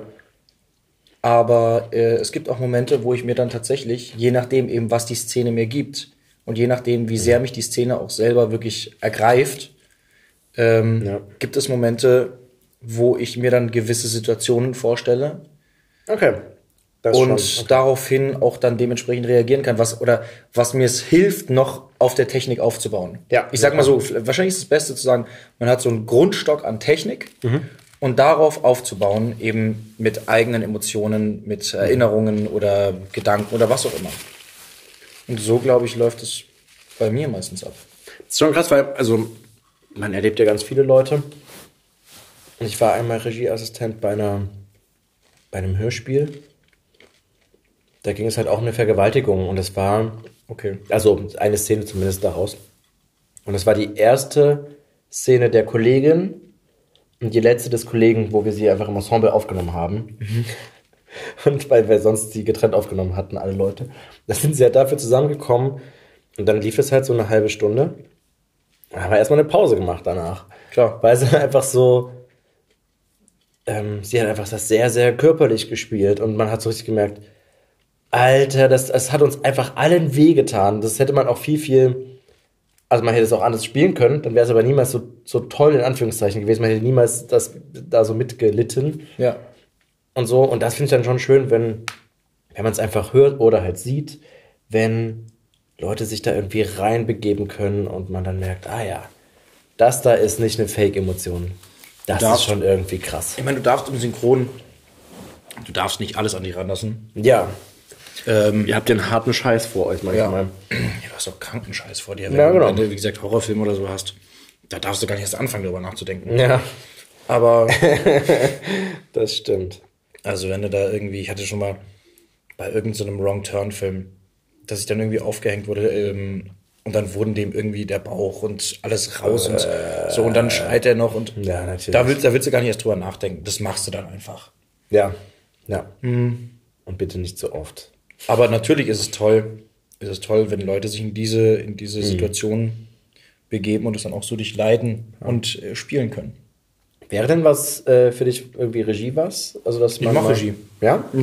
Ich mache ähm, ich mache Synchronregie seit ja, so zwei, drei, vier Jahren. Ich habe angefangen zu schreiben, anfangs als Ghost-Autor und ähm, dass ich die Synchronbücher geschrieben habe und irgendwann dann auch offiziell. Und, ähm, und irgendwann habe ich gesagt, ich möchte halt gerne ab jetzt die Bücher, die ich schreibe, weil wenn, wenn du einmal für eine Firma was offiziell schreibst und das passt, dann schließen sie sehr, sehr schnell Vertrauen zu dir und dann wollen sie mehr und mehr. Und ich hatte nie das Ziel, aber äh, Bücher zu schreiben. Das macht mir persönlich jetzt keinen großen Spaß. Ja. Ich wollte immer Regie machen. Und dann habe ich irgendwann gesagt, okay, ich schreibe Bücher, aber nur noch, wenn ich selber auch aufnehmen darf. Und dann hatte ich das Glück, dass irgendwann durfte ich mal einen Tag lang einen Kollegen ersetzen, der dann krank war, dann ist der mal in Urlaub geflogen, dann konnte ich plötzlich die ganze Staffel machen. Ja, cool. Und dann hat mir die nächste Firma einen Spielfilm angeboten und dann habe ich den gemacht und dann kam eine Serie und dann war ich in Berlin eben und plötzlich kam in Berlin eine Serie und ähm, ja, und dann lief das irgendwie so jetzt immer nebenher. Und wie ist, wie ist das Verhältnis dann? Also, du weißt ja, wie es ist, da drin zu stehen. Hilft dir das, da was reingeben zu können? Als? Regisseur? Mhm. Ja, voll. Also ich bin sehr, sehr froh, dass ich selber die Erfahrung habe, Sprecher oder dass ich selber Sprecher bin, Ja. weil ich genau weiß, wie der Kollege sich fühlt. Und deswegen hilft es mir vielleicht auch dem Kollegen, irgendwie zu vermitteln, um was es gerade geht. Denn ähm, nur, nur als Sprecher kannst du wissen, eben, was, wo, der, wo derjenige vielleicht gerade Probleme hat. Vielleicht hängt es am Text, Ja, okay. vielleicht hängt es am Spiel, vielleicht hängt es am Verständnis oder am äh, Verständnis des Kontextes. Vielleicht ist einfach zu wenig Hintergrundinformation, dass derjenige nicht weiß, warum er das spielt oder was er eigentlich gerade spielt. So, und das ist halt äh, in der Kombination Sprecher, Regisseur perfekt. Ja, ist cool. Ich habe nur versucht, sehr viel. Ich habe ja nie gesprochen, habe das ja auch nie gelernt. Aber natürlich versucht, verschiedene Leute zu beobachten, wie sie an Sachen rankommen, weil man muss für unterschiedliche Leute ja eine andere Sprache finden. Ja, jeder damit sie so- das versteht, verstehen, was man im Kopf hat oder was diese Szene braucht oder was, äh, damit es endlich klickt oder so, damit es irgendwie Klar, jeder hat irgendwie so seine eigene Art, Ja. ähm, mit der du, mit der du, die du rausfinden musst, äh, wie du mit demjenigen umgehen musst oder solltest. So, Ja. aber das geht eigentlich relativ flott. Ja. Ja, bei uns ist ja nochmal, äh, also beim Hörspiel ist es insofern ja anders, weil man keine Vorlage hat. Kann man unterschiedliche Rollen ja doch nochmal ganz anders sehen. Also, dass man halt sagt, ich habe den irgendwie so expressiv gesehen, diesen, diesen Typen. Und man sagt so, nee, der ist eigentlich so ein schüchterner Typ. Ja. Und dann muss man da sich eingrooven und irgendwie schauen, dass man da zu einer Figur kommt, die beide vielleicht cool finden oder wo man irgendwie was Interessantes drin sieht. Aber der Film gibt ja relativ viel vor Ja. was irgendwie auch cool ist und man dann versuchen kann. Würdest du es als Imitation bezeichnen oder ist es schon was Neues? Äh, Hörspiel oder, oder? Nee, synchron. Synchron? Naja, es gab ja diesen Fall äh, vor den verschiedenen Gerichten mit, äh, mit Markus Off, ob Synchron eine, eine Kopie der Arbeit ist oder ob es eine selbstständige äh, Leistung ist, künstlerische Leistung. Und das ist definitiv eine eigenständige äh, künstlerische Leistung. Denn natürlich hast du, hast du was, woran du dich orientierst, aber was du daraus machst und was das ganze Team aus diesem, aus diesem Ja. Werk macht und aus der Leistung, ist natürlich nochmal was anderes. Klar. Und in meinen Augen, um bei diesem Beispiel zu bleiben, ist zum Beispiel Captain Jack Sparrow im Deutschen einfach ein ganz anderer Jack Sparrow als im Ja. Original. Und er ist einfach in meinen Augen ein viel geilerer Jack Ja, Sparrow finde als im auch. Original. Finde ich auch. Und ich glaube, er wäre niemals so erfolgreich gewesen, wenn, ähm, wenn es genauso geworden wäre wie im Original. Oder halt irgendwie anders. Also, Ja, ja, das glaube ich auch. Es gibt so ein paar Sachen, auch diese ganzen äh, Zeichentrick-Sachen. auch das? sind im Deutschen oft einfach cooler als im Original, weil oft irgendwie originelle Leute dafür gefunden werden, wo man so denkt, ah, geil, da gibt dem diesem Fisch oder so irgendwas mit, was, also zum Beispiel Anke Engelke ist Ja. in Findet Nemo einfach großartig. Dory ist im Original gar nicht so geil. Also schon, die ist auch sehr gut, aber muss man einfach Deutsch Aber schauen. halt anders. Vielleicht ist Genau. sie genauso toll, aber irgendwie anders. Und dann Ja. hat es jemand gefunden äh, oder jemand geschafft, auf eine andere Art großartig zu sein in der Rolle und es funktioniert. Ja. Also es ist definitiv eine eigenständige Leistung. Ja, Und du kannst ja auch allgemein eine Synchro oder einen Film durch eine Synchro besser oder schlechter machen. Mhm. Du kannst ihn aufwerten oder abwerten. Und dadurch muss eine selbstständige Leistung Ja. erbracht worden sein. Ob sie jetzt positiv oder negativ ist. Aber äh, bist, äh, du hast wahrscheinlich gar keine Präferenz für Film, Synchron, Hörspiel. Machst du Hörbuch? Mhm. Für, für Hörbuch und Regie? Gibt es da irgendeine Präferenz zwischen diesen Sachen, die du da so machst? Mm, nee, auch hier bin ich wieder, so wie mein Sternzeichen, sehr ausgeglichen, sehr vage mäßig. okay. ähm, auch da brauche ich irgendwie den Ausgleich. Also ähm, ich mache von, also was ich sehr gerne mache, ist Werbung. Ich spreche relativ häufig Werbung. ja. Das mache ich total gerne, weil es nochmal eine ganz andere Art ist zu arbeiten. Was unterscheidet das? Nein, du musst in viel kürzerer Zeit viel präziser und auf den Punkt sein und hast halt ein ganz anderes, ein ganz anderes Publikum. Also jetzt vor allem im Studio selber. Du sprichst natürlich ganz anders und du hast bei Werbung, je nachdem, welcher Kunde, wie groß der Kunde ist, hast du natürlich nochmal irgendwie viel mehr Leute da und jeder hat was mitzusprechen und, und, ähm, und du musst halt dementsprechend viele Leute Ja. quasi glücklich machen mit deiner Arbeit und irgendwie so, so die Mitte finden, den gemeinsamen Nenner von allen. So, und das aber halt dann vielleicht nur in einer halben Stunde ähm, Auftrag, irgendwie Auftragszeit und bei einem, bei einem Spot, der vielleicht nur vier Sätze hat. So, und Ja. dann musst du irgendwie halt so den Konsens finden. Und das mache ich gerne. Äh, ich mache aber auch Voice-Over, ich mache Computerspiele, wie gesagt, Hörbücher, Hörspiele, Dokus, Film. Einfach alles. Aber bist du bei Werbung, ich habe gerade auf meine Aufzeichnung geschaut, weil das ist auch etwas, was- mich interessiert, ist ja dieses Verhältnis von der eigenen Moralvorstellung, Wertevorstellungen und dann kommt halt eine Werbung rein, die vielleicht nicht das macht, was man selber geil findet. Ist das ein Problem? Suchst du dir das raus oder sagst du einfach, irgendwie ist es einfach mein Job und äh, ähm, das gehört einfach dazu? Mm, je- Teils, teils. Also ähm, es gibt Werbungen, für die ich definitiv nicht zu haben bin. Ähm, bei anderen Werbungen äh, oder, oder, oder äh, Projekten, wo ich sage, gut, das ist jetzt nicht so mein Ding. Aber ich meine, vielleicht mache ich auch mal beim Synchron irgendwie eine Rolle oder ein Ja. Genre, wo ich sage, Ja. das ist jetzt einfach nicht so mein Ding. Aber auch das muss gemacht werden oder, oder Ja. auch das mache ich dann gerne. Also wie gesagt, wenn es jetzt nichts ist, was irgendwie mit Tierpelzen oder so zu tun hat, dann, dann ist das für mich jetzt kein großes Problem. Es gibt ja viele Kollegen von dir, die das machen, ähm, um einfach auch andere Projekte damit zu finanzieren.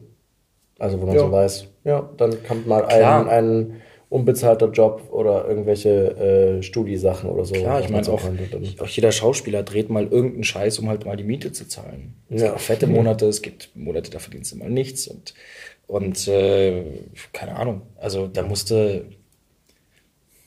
Du hast tolle Projekte und du hast Projekte, die vielleicht jetzt einfach nicht so den, deinen Nerv treffen. Aber ist ja nicht schlimm. Kannst du dir eigentlich überhaupt dein Leben vorstellen, ohne das, was du gerade gemacht hast? Also was du da die ganze Zeit machst? Dass ich jetzt quasi, dass mein, mein Leben jetzt plötzlich ohne Synchron Ja. und so weitergehen würde? Ja, machst du das seitdem du neun bist. Ja.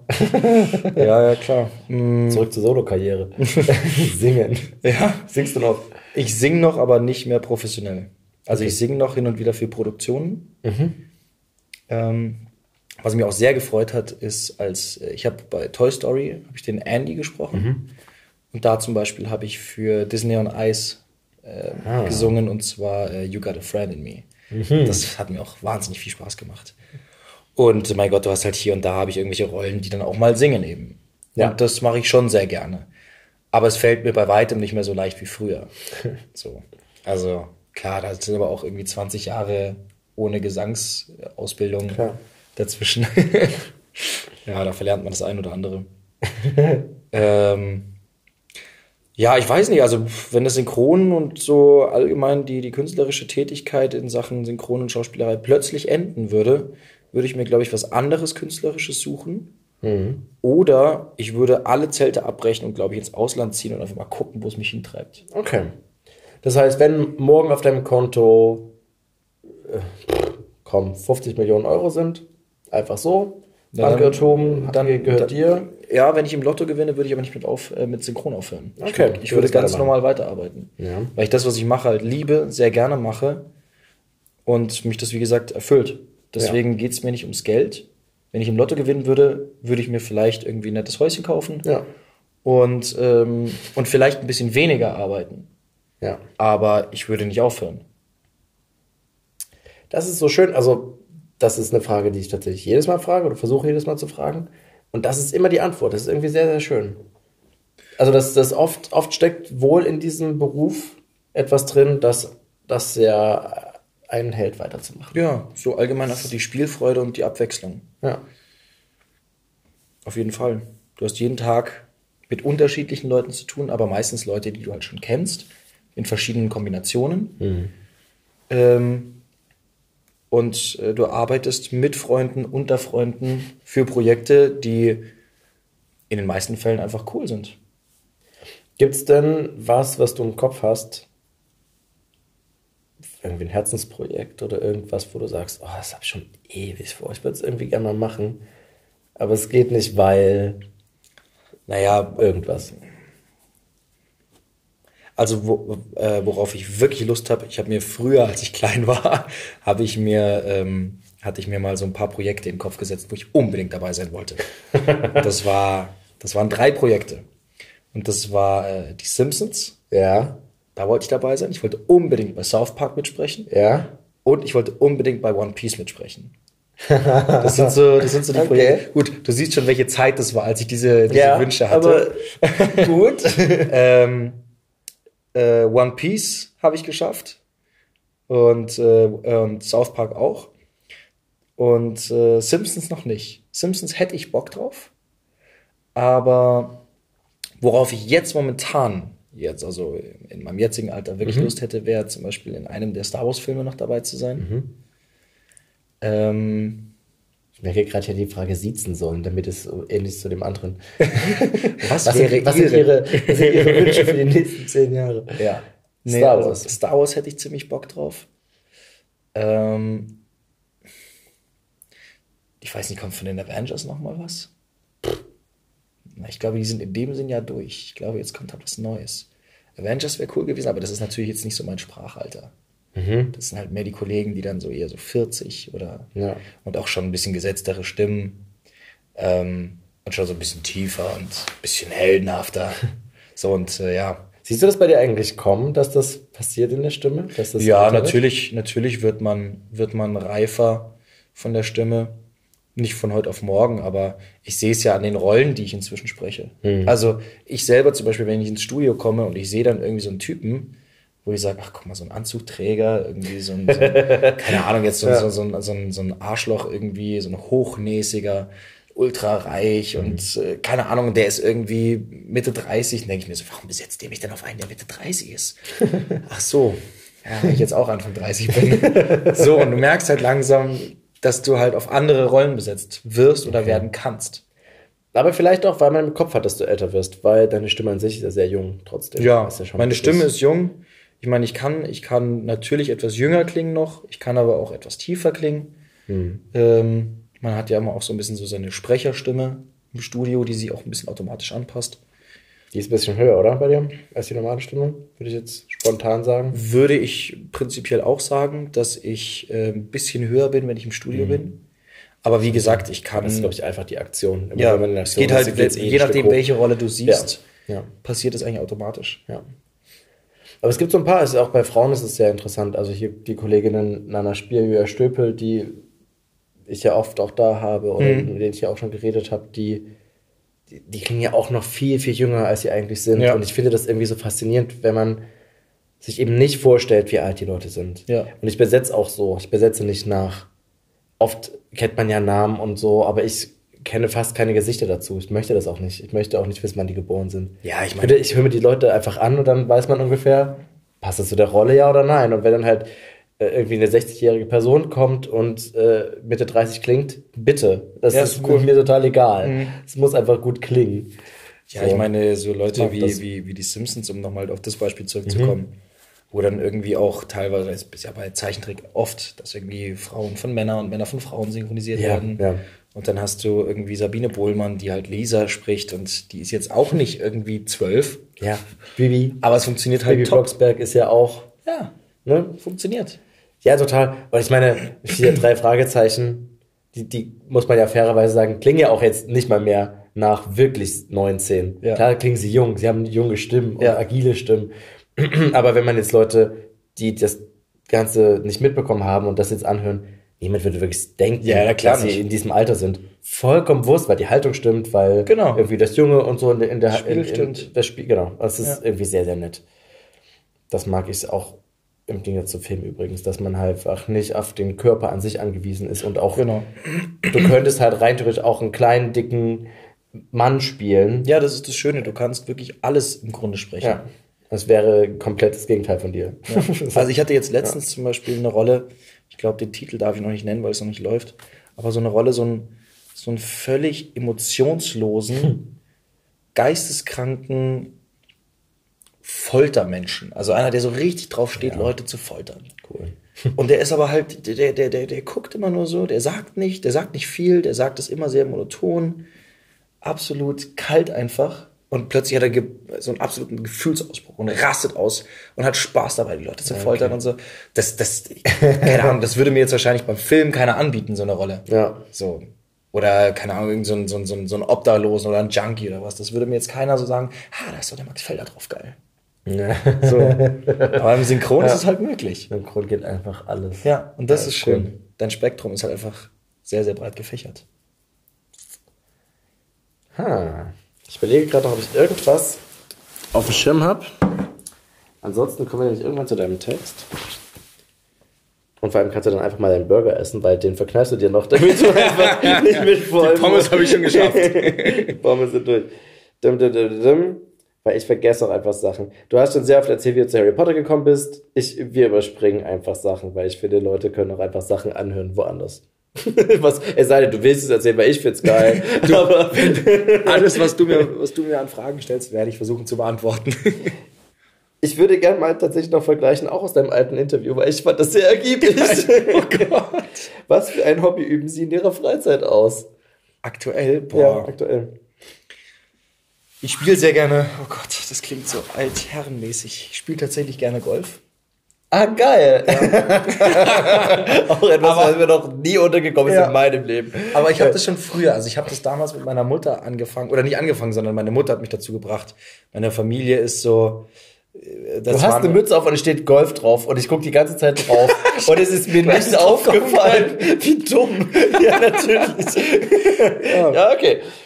ähm, ja, also meine Familie oder so hat halt immer Golf gespielt und irgendwann äh, in irgendeinem Urlaub mal habe ich in der Türkei dann auch meine Platzreife gemacht mit meiner Mutter zusammen. Die Platzreife, das Ja. heißt, was, was, was.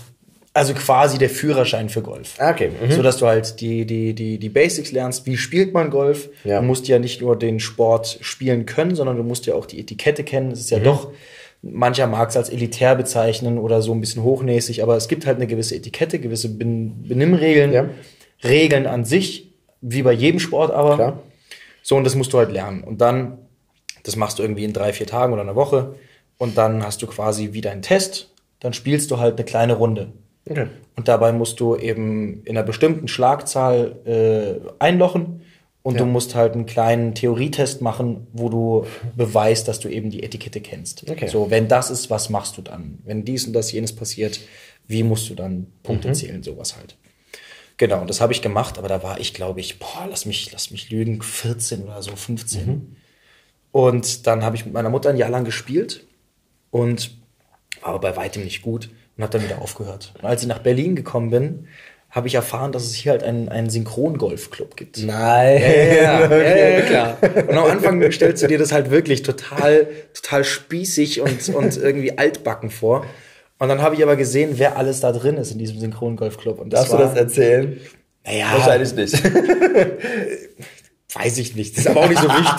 alles gut. Alles gut. Aber das Wichtige ist eher, dass, dass ähm, meine Jungs hier, meine Kollegen und Freunde halt irgendwie dann kamen so, hey, wollen wir das auch machen? Ich so, hey, klar, ich habe meine Platzreife schon, also von früher, ich hätte Bock wieder an, anzufangen. Ja. ich mach die jetzt und so und dann lass uns doch da eintreten. Okay. So, und dann haben wir da halt angefangen, irgendwie so zu, zu drei, vier Jungs irgendwie da halt das Durchschnittsalter ein bisschen zu senken. Ja. Und angefangen, auch Leute zu begeistern dafür, weil unser Golf, was wir spielen, ist zwar, ist zwar, ähm, wir spielen schon ernsthaft Golf, Ja. Aber wir sind auch ein bisschen locker dabei. Okay. Also da gibt's auch mal ein Bier zwischendrin, dann gibt's mal eine Zigarre oder so. Äh, dann, so, also das ist Von wirklich, wegen elitär. Es, ist- es, ist, Ja, wirklich, schon es ist wirklich lässig, es macht echt Ja, Bock schön. einfach. Und, ähm, und wir konnten dann so den einen oder anderen Kollegen noch begeistern oder Kollegin. Und äh, sind da jetzt halt tatsächlich irgendwie so, so vier, fünf, sechs Jungs Ja. und noch so zwei, drei Kolleginnen. Ja. Und, ähm, und das macht einfach mega Bock. Wie oft spielt ihr? Im Sommer haben wir oft gespielt. Wir haben dieses Jahr auch die Bluebird Tour gespielt. Das sind halt die Turniere. Ja, okay. Und ähm, haben dann auch vom, vom SGC, also vom Synchrongolfclub selber auch Turniere. Also es gibt dann, die wir über den SGC spielen. Du brauchst quasi einen Heimatclub. Ähm, das ist wie dein Verein quasi, wo du dann, oder mit dem du dann eben auf Turniere gehst. Und dann haben wir halt diverse Sachen gespielt. Habt ihr gewonnen wenigstens? Wir, naja, gewinnen ist in dem Sinn schwer zu sagen, weil, ähm, weil du die Turniere in verschiedenen Klassen spielst. Jeder hat ja ein Handicap und je nachdem, welches Handicap du hast, spielst du halt in deiner Liga. Und ähm, wir haben uns sehr, sehr verbessert. Also Okay. angefangen haben wir mit Handicap 54, das ist Einsteiger-Handicap, das du kriegst, wenn du deine Platzreife machst.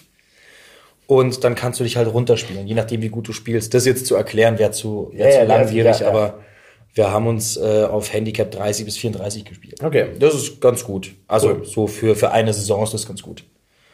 Und, ähm, und dann haben wir halt auch so, weißt du, so, so, so geile Events, irgendwie so Indoor-Golf. Dann sind wir, dann sind wir im Schloss Flesensee draußen über ein Wochenende und spielen dann da halt, äh, im Winter machen wir das immer, und dann spielen wir halt ein, äh, ein ähm, Putting-Turnier im Hotel. Durchs Hotel, also durch Treppen rauf, Treppen runter, durch einen Fahrstuhl, Fahrstuhl rauf, solche Sachen halt. Das ist ein Spaßturnier, aber es macht halt mega Bock, einfach so, um die Winterzeit halt zu überbrücken. Und dazu gibt's natürlich dann auch mal wieder so ein Bierchen. Ja, natürlich. Und ähm, ja, und das macht halt mega Laune einfach. Cool. Ich, ich kann mit, mit Golf einfach wirklich nur verbinden, dass wenn ich irgendwo mal war, wo es trockene Gebiete gab, es immer natürlich, und deswegen initial Ja. verbindet, verbindet man das irgendwie damit, dann gibt es eine grüne Gegend und da wohnen äh, drei Familien Ja. und dazwischen ist dann ein ganz, ganz, ganz viel grüne Wiese mit Mhm. auf, hier, als wir die, diese Rundreise gemacht haben, Death Valley, gibt es dieses eine, diese eine Oase So ein Resort da dazwischen, Genau. witzig, ja. Und die so einen Pool haben und das Wasser, was von dem Pool dann rausgeht, das wird dann für die Bewässerung des Golfplatzes verwendet und so. Mhm. Ja, und deswegen ist so, das ist, glaube ich, schon aber auch geil, wenn man diesen Sport kann, kommt man aber auch an diese wirklich unmöglichen Orte. Eventuell. Also, weil ich würde niemals dahin kommen, weil ich keine Platzreife habe. Ja. Aber es ist, Also mein Ziel wäre es jetzt auch nicht, wäre es jetzt nicht an, an, an Orten zu spielen. Klar, es ist toll, weil du kannst natürlich auf der ganzen Welt Golf spielen. ja. Was aber auch ein bisschen verstörend ist, äh, gerade zum Beispiel äh, Manila, wenn du da mal bist und dann, das ist einfach ein wahnsinnig, das, die Leute sind bettelarm und dann siehst du halt irgendwie an einem Zaun auf der einen Seite sind irgendwie die, die, die, die Leute und leben in Zelten und auf der anderen Seite ist halt der Golfplatz. Ja. So, also das ist dann schon, da kommst du dir auch schlecht vor, muss ich sagen. Ja. Also da denke ich mir auch, das muss nicht sein. Ja. Aber ähm, jetzt eben in Berlin, in München, in Deutschland zu spielen, ist, Es ist halt einfach ist ein, cool. ein Sport. Und wenn du Bock hast, kannst du halt im Urlaub einfach mal spielen. Es, Ja, ist, es, ja. ist, es ist wirklich ein toller Sport, der macht Spaß, du bist an der frischen Luft und äh, für uns ist es, ist es einfach coole Runden zocken unter Freunden. Cool. Das finde ich schön. Welche politische Entscheidung wollen Sie fällen können? Eine politische Entscheidung. Dieser Fragebogen ist Knaller. Der ist heftig. Habe ich, das- hab ich das auch damals 21 beantwortet? Ja, hast du. Soll ich erst antworten und dann Ja, sagst du, was ich damals auf jeden? Fall. Aktuell politische Ja. Entscheidung. Naja, gut. Ähm, was momentan natürlich sehr, sehr brandaktuell ist, ist diese ganze, diese ganze Klimawandelgeschichte. Mhm.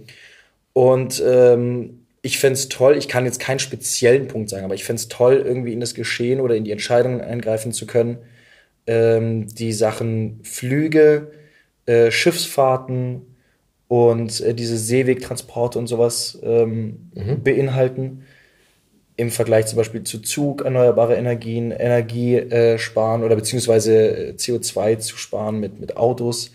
Also ich bin ich bin zum Beispiel auch kein großer Verfechter von diesen Elektroautos. Viele finden es toll und viele denken, es ist die Zukunft. Für mich ist es das Ja. irgendwie nicht. Vielleicht wird es das noch.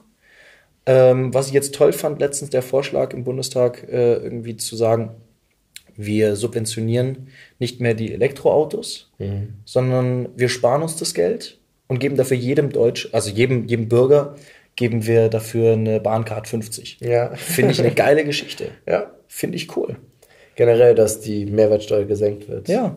Ich meine, jetzt haben sie ja auch, super. jetzt haben sie auch echt riesen Gelder freigegeben für die Deutsche Bahn. Mhm. Ich weiß nicht mehr, wie viel Milliarden, aber ich glaube 12 Milliarden oder so.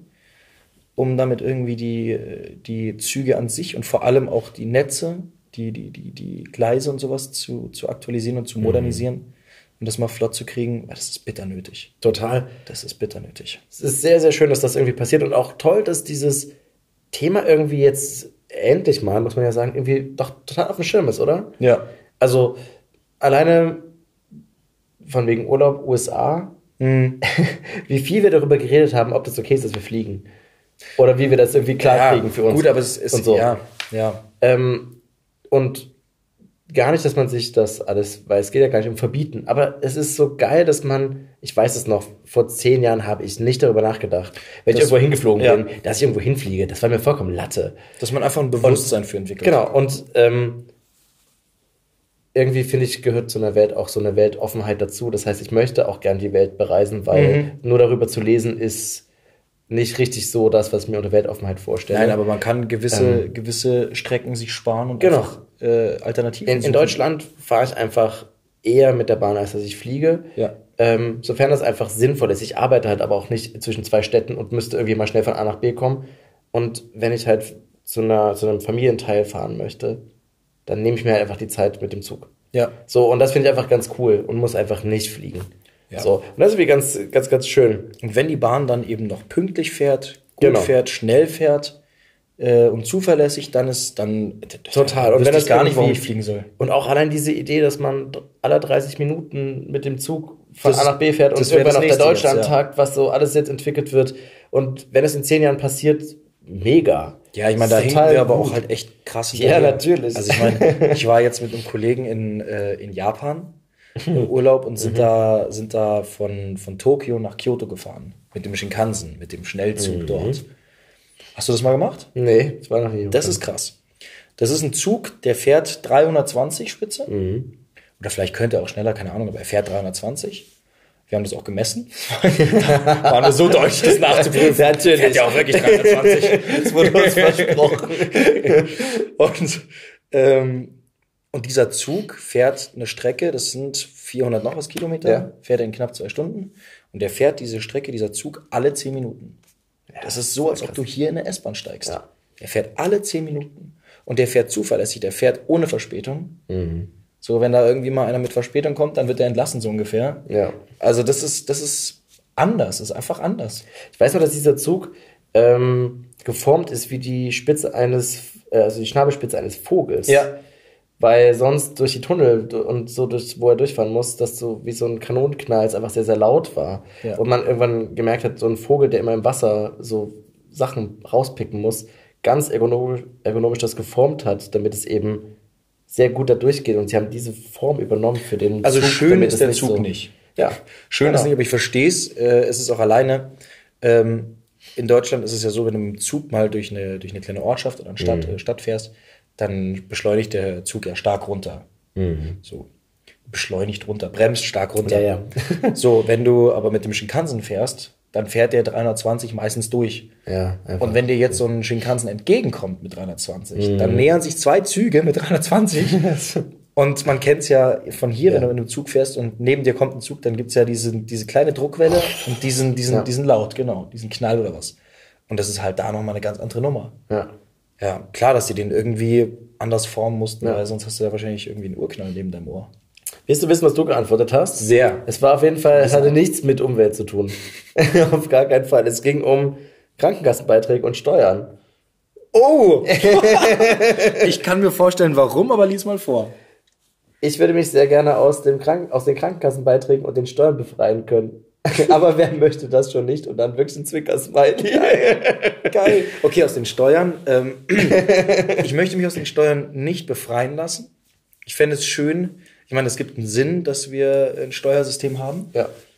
Ich fände es schön, wenn die Beiträge gesenkt werden würden, von mir aus auch drastisch gesenkt werden würden. Denn es gibt natürlich auch wahnsinnig viele Steuergelder, die halt echt einfach rausgeballert werden. Ja. So, und wenn du dieses ganze Geld, das wirklich sinnlos rausgeballert wird, äh, einfach umformst quasi in eine Steuersenkung und man dann anfängt aber mit dem Geld was Sinnvolles zu machen oder es nur noch dafür einsetzt für Sachen, die wirklich dann auch wichtig sind, das wäre mir sehr recht. Und das Kranken oder das, das, äh, das, ähm, das andere System, ja, mein Gott. ich fand das so geil. Mit 21 habe ich, glaube ich, auch noch nicht über Krankenkassenbeiträge und Steuern nachgedacht. Man hat, hat man gemerkt, dass du da schon seit elf Jahren arbeitest. Ja, Das klar. Ja, aber ist cool. ähm, und ich habe mir etwas aufgeschrieben, wo ich fragen wollte, ich habe es nicht gefunden. Du hast die Burger King Krone gesprochen in einer Werbung. Tatsächlich. Ich habe sie versucht zu finden, weil ich wissen wollte, ob das das, Geile stimmt, war- aber ich habe es nicht gefunden. Ich habe es auch nie gefunden. Die wurde aber tatsächlich, ich glaube, drei Jahre lang wurde das gesendet. Und dann haben sie das wohl wieder eingestellt, weil es wohl zu nah an der Konkurrenz war mit, äh, mit McDonalds, mit, dieser, okay. mit dieser Happy Meal Tüte, die lebt. Und bei Burger King haben Oh, sie ja okay. die äh, Burger King Krone, da Ja. haben sie ein Gesicht und Arme und Beine gegeben. Und das Schöne war, ich war damals beim Casting und die Vorgabe war, wir wissen nicht, wie der klingen soll. Wir haben hier ein Bild, so sieht die Krone aus und wir wissen nicht, wie die klingen soll. Okay. Aber wir haben uns mal was vorgestellt, so Richtung SpongeBob. Ah, wow. Okay. Und das war, keine Ahnung, vor bestimmt acht Jahren oder so. 2010. Ja, okay. Also Und- neun. Ja, genau. Und dann meinte ich so, ja gut, also wie SpongeBob klinge ich jetzt nicht. Nee. Also das ist halt Santiago definitiv. Ja.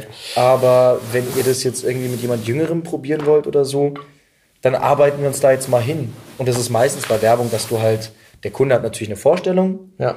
und, äh, und du gibst halt erstmal eine, so, eine, so eine rohe Version und dann guckt man, was wollte der Kunde, wie kannst du es machen und so. Man, man nähert sich langsam halt irgendwie oder geht halt aufeinander zu, bis man halt das gewünschte Ergebnis hat. Und da war das aber halt so, mach mal. So, wir wissen nicht wie, mach einfach. Und ich habe mir diese Krone angeschaut und dann ging es halt irgendwie los und habe mir dann irgendwie versucht, da was vorzustellen. Und die präsentiert halt dann irgendwie, weiß ich nicht, die Happy Meals oder was. Und das wurde dann am Ende irgendwie halt wirklich so, hallo Kinder, jetzt der neue Fruchttiger. Irgendwie sowas halt. Ja. Und drei Jahre lang, glaube ich, wurde das, wurde das gesendet. Aber ich habe es nie gesehen. Ich wollte es auch immer sehen. Ich habe es gesucht und ich habe mir wirklich so viele Burger King Werbung gesehen, dachte so, ich muss aufhören. Ich muss einfach aufhören. Geil, dass wir heute Burger gegessen haben. Ich weiß nicht, ob das subversiv eigentlich Keine Ahnung, war. keine Ahnung. Das war, ja, das war bei die Inception-mäßig drin. Geil. Ähm, wir fragen ja immer Leute nach dem Text. Du hast gesagt, du hast äh, etwas dabei, was vier, fünf Zeilen hat. Genau, es ist nicht lange, es ist relativ kurz, aber äh, hat viel Bedeutung für mich. Cool. Hast du das dabei? Hast du es auswendig? Das habe ich dabei. Cool. Ich würde sagen, wir kommen jetzt einfach dazu. Wir hören einfach irgendwie auf, weil wir könnten noch ewig weiterreden. Warum, warum Ja. nicht einfach das jetzt nehmen? Nach der Burger King Krone kann nichts mehr kommen. Finde ich zumindest. Ja. Ähm, Geil. Äh, können wir gerne machen. An dieser Stelle machen wir einen ganz kleinen Sprung, weil, ähm, nun ja, ihr werdet es, glaube ich, selber herausfinden. So. Mir gerade auch überlegt, wie. Wie man einfach auf Toilette gehen, auch im, wenn man mit einem Campervan unterwegs ist. Wie doll einem Sachen egal werden. Ja, Oder ja klar. Man einfach, sondern einfach so, scheißegal. Du musst jetzt einfach hin, fertig. Auch so Sachen äh, wie Duschen und so. Ich meine, Ja. klar lässt man es jetzt nicht komplett außen vor, aber wenn du dann merkst, irgendwie mit so einem Camper, dann musst du irgendwie das Wasser auswechseln, dann musst du irgendwie Genau. zu einer Station fahren, dann musst du nur das Wasser rein. Ihr hattet so einen richtigen RV oder was, wo man Nee, nee, nee, Dusche nee. hatte? Nee, wir hatten so einen VW, äh, VW, VW, ähm, wie hieß denn der? VW, äh, das war im Grunde so ein, so ein, so ein Multibus, ein Multivan. Ja, okay, okay. Mit hinten einer Dusche eben, du hattest eine kleine Couch mit einer kleinen Koch, Ja, mit, so einem kleinen, ja, cool. äh, mit so einem kleinen Kühlschrank, einem Kochfeld oben drauf und so ein Klappdach. ah, die Dinge. Ja, okay. Mhm. Ja, total. Ja. Ja, cool. Ähm, aber ich, ich meinte wirklich, das ernst, nach der Burger King Krone kann nichts kommen. Ich finde das einfach großartig. Ähm, Wenn das das Highlight meiner Karriere war. scheiß auf Harry Potter, Gibt es- scheiß auf Twilight. gibt es was, wo du sagen würdest, boah, wenn ich jetzt sterbe, das wäre schon wirklich gut, wenn das mit meinem Namen noch verbunden bleibt? Naja, ähm, aktuell natürlich. Also ich meine, natürlich war Harry Potter so mein, äh, mein persönliches Highlight. Ja. Aber man weiß ja nicht, ob jetzt nicht in 10 oder 15 Jahren die nicht auf die Idee kommen, irgendwann zu sagen, hey, lass uns Harry Potter mal wieder verfilmen. Ja, okay. So, keine Ahnung, weißt du ja nicht.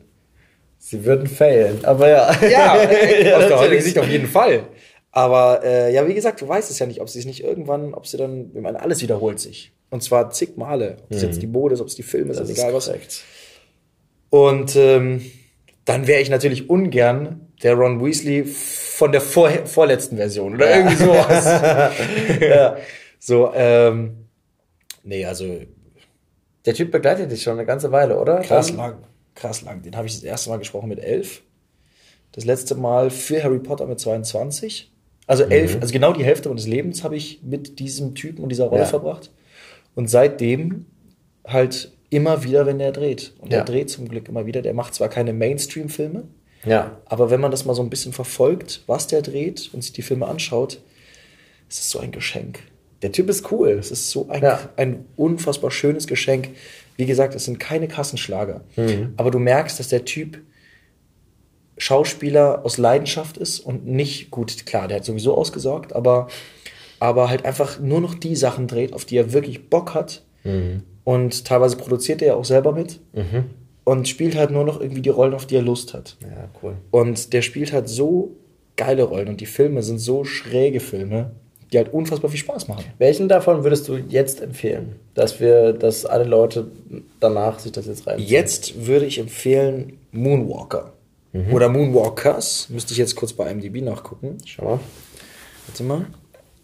Weil den Titel, also den kann ich nur extrem empfehlen. Du kannst ja, falls du Multitasking kannst, Moonwalkers. Moonwalkers. Ja. Worum geht's? Äh, Ron Perlman spielt auch mit. Ron Perlman, Rupert Grint. Ähm, Ron Perlman ist ein Ex-Soldat, der im Vietnamkrieg gedient hat. Und es geht um die Zeit kurz bevor die erste bemannte Raumstation oder äh, erste Raumschiff quasi zum Mond fliegen soll. Und es ist dieses Space Race. Äh, wer, wer ist zuerst oben? Sind es die Amerikaner? Sind es vielleicht die Asiaten? Sind es die Russen? Wer ist es zuerst? Und ähm, die amerikanische Regierung ist natürlich fiktiv. Es ist viel Realität drin, aber auch ein bisschen fiktiv.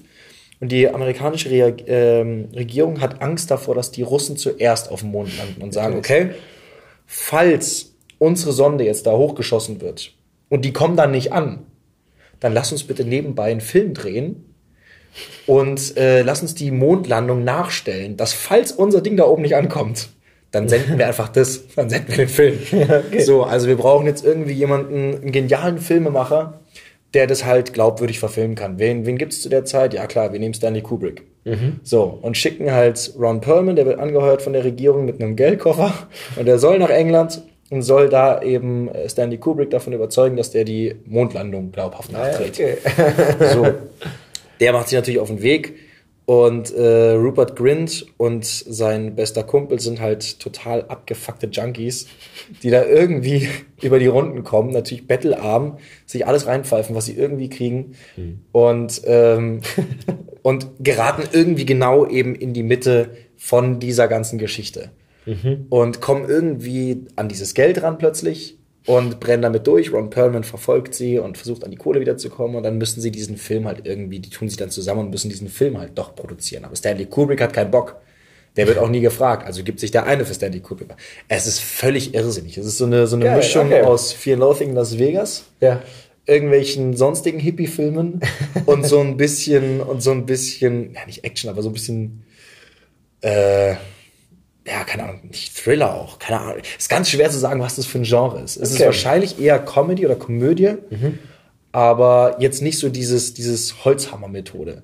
Cool. Also es ist wirklich ein völlig abgefahrener Film, der richtig Spaß macht. Cool. Das ist damit auf der Liste. Sehr gut. Was hast du mitgebracht als Text? Als Text habe ich ein Gedicht mitgebracht. Ein Gedicht von einem argentinischen Autor. Der Mann heißt, jetzt muss ich es schnell aufmachen, warte, wo ist es hier? Der Mann heißt, ähm, ich hoffe, ich spreche es richtig aus, Jorge oder ich glaube Roche, Roche? sagt man nicht. Sagt man Roche? Wenn es Jorge geschrieben ist, dann Ja, ist es auch. Roche Luis Borges. So, der hat einen Text geschrieben, der mich äh, seit langer Zeit verfolgt, klingt fast fies, aber begleitet. Okay. Und auch viel so zum Denken anregt, finde ich. Soll ich den jetzt einfach vorlesen? Ja, mach mal. Okay. Okay. Ich, der ich so viele Menschen gewesen bin, will einer und ich sein. Auch ich bin nicht. Ich habe die Welt geträumt, wie du, mein Shakespeare, dein Werk geträumt hast. Und unter den Gebilden meines Traumes bist du, der du wie ich viele und niemand bist. Wie gesagt, relativ kurz, aber finde ich steckt, also für mich steckt da ganz, ganz viel drin. Ganz viel, was zum Denken anregt. Und ich glaube, jeder kann so aus diesem Text so sein, seine Bedeutung und sein Bild rausziehen. Und für dich, mit dem, was du machst, bedeutet es ja nochmal was anderes als das. Ja, natürlich, natürlich bedeutet? gerade für mich in meinem Beruf, aber auch, auch äh, jetzt mal ausgekoppelt von meinem Beruf. Ist für mich so ähm, einfach, also die Bedeutung quasi, dass du in deinem Leben ganz viele Stationen durchläufst, die natürlich, klar, es ist die Arbeit und so weiter, aber einfach so, du, du erlebst wahnsinnig viel und du bist im Grunde an jedem Tag oder zu jedem Jahr, in, zu jedem Abschnitt irgendwie ein anderer Mensch. Du hast viele Gesichter. Du bist immer ein anderer Mensch. Und du bist, ich vor zehn Jahren war ein anderer Mensch, als ich heute bin. Ich gebe heute teilweise andere Antworten, teilweise auch vielleicht noch die gleichen Antworten wie vor zehn Jahren. Und, ähm, und so hast du einfach durch dein Leben hin halt viele verschiedene Gesichter und auch viele verschiedene Leben. Und letzten Endes ist es für mich so, dass ich am Ende ankommen möchte und zwar viele gewesen bin, aber ich sein möchte.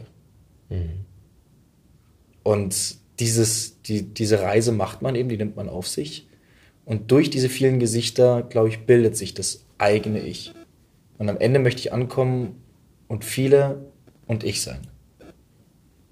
Und das finde ich total schön, gefällt mir total gut.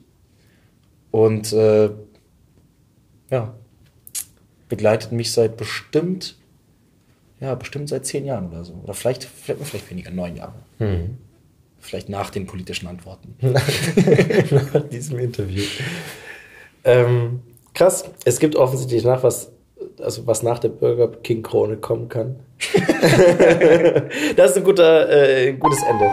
Hier, Das waren Max Felders Geschichten. Ich hoffe, du bist gut ins neue Jahr gestartet. Wir sind auch wieder da und ich freue mich, dass du die Hörgestalten hörst. Wenn sie dir gefallen, abonniere doch unseren Kanal Hörgestalten und ich würde mich natürlich freuen, wenn du wieder vorbei und die alten Folgen vielleicht nochmal nachhörst. Wenn du Kritik, eine Idee oder vielleicht auch loblos werden möchtest, dann schreib uns doch eine Nachricht an hörgestalten.lauscherlounge.de oder über Facebook. Unsere Facebook-Seite darfst du übrigens auch gerne liken. Diese Infos findest du noch einmal in den Show Notes. Dieser Podcast ist eine Produktion der Lauscher Lounge und die Musik kommt von Valentin Röwenstrunk. In den Podcast-Kanälen Lauscher Lounge Hörbuch und Lauscher Lounge Hörspiel findest du kostenlos die Eigenproduktion des Labels Lauscher Lounge, aber nur für eine bestimmte Zeit.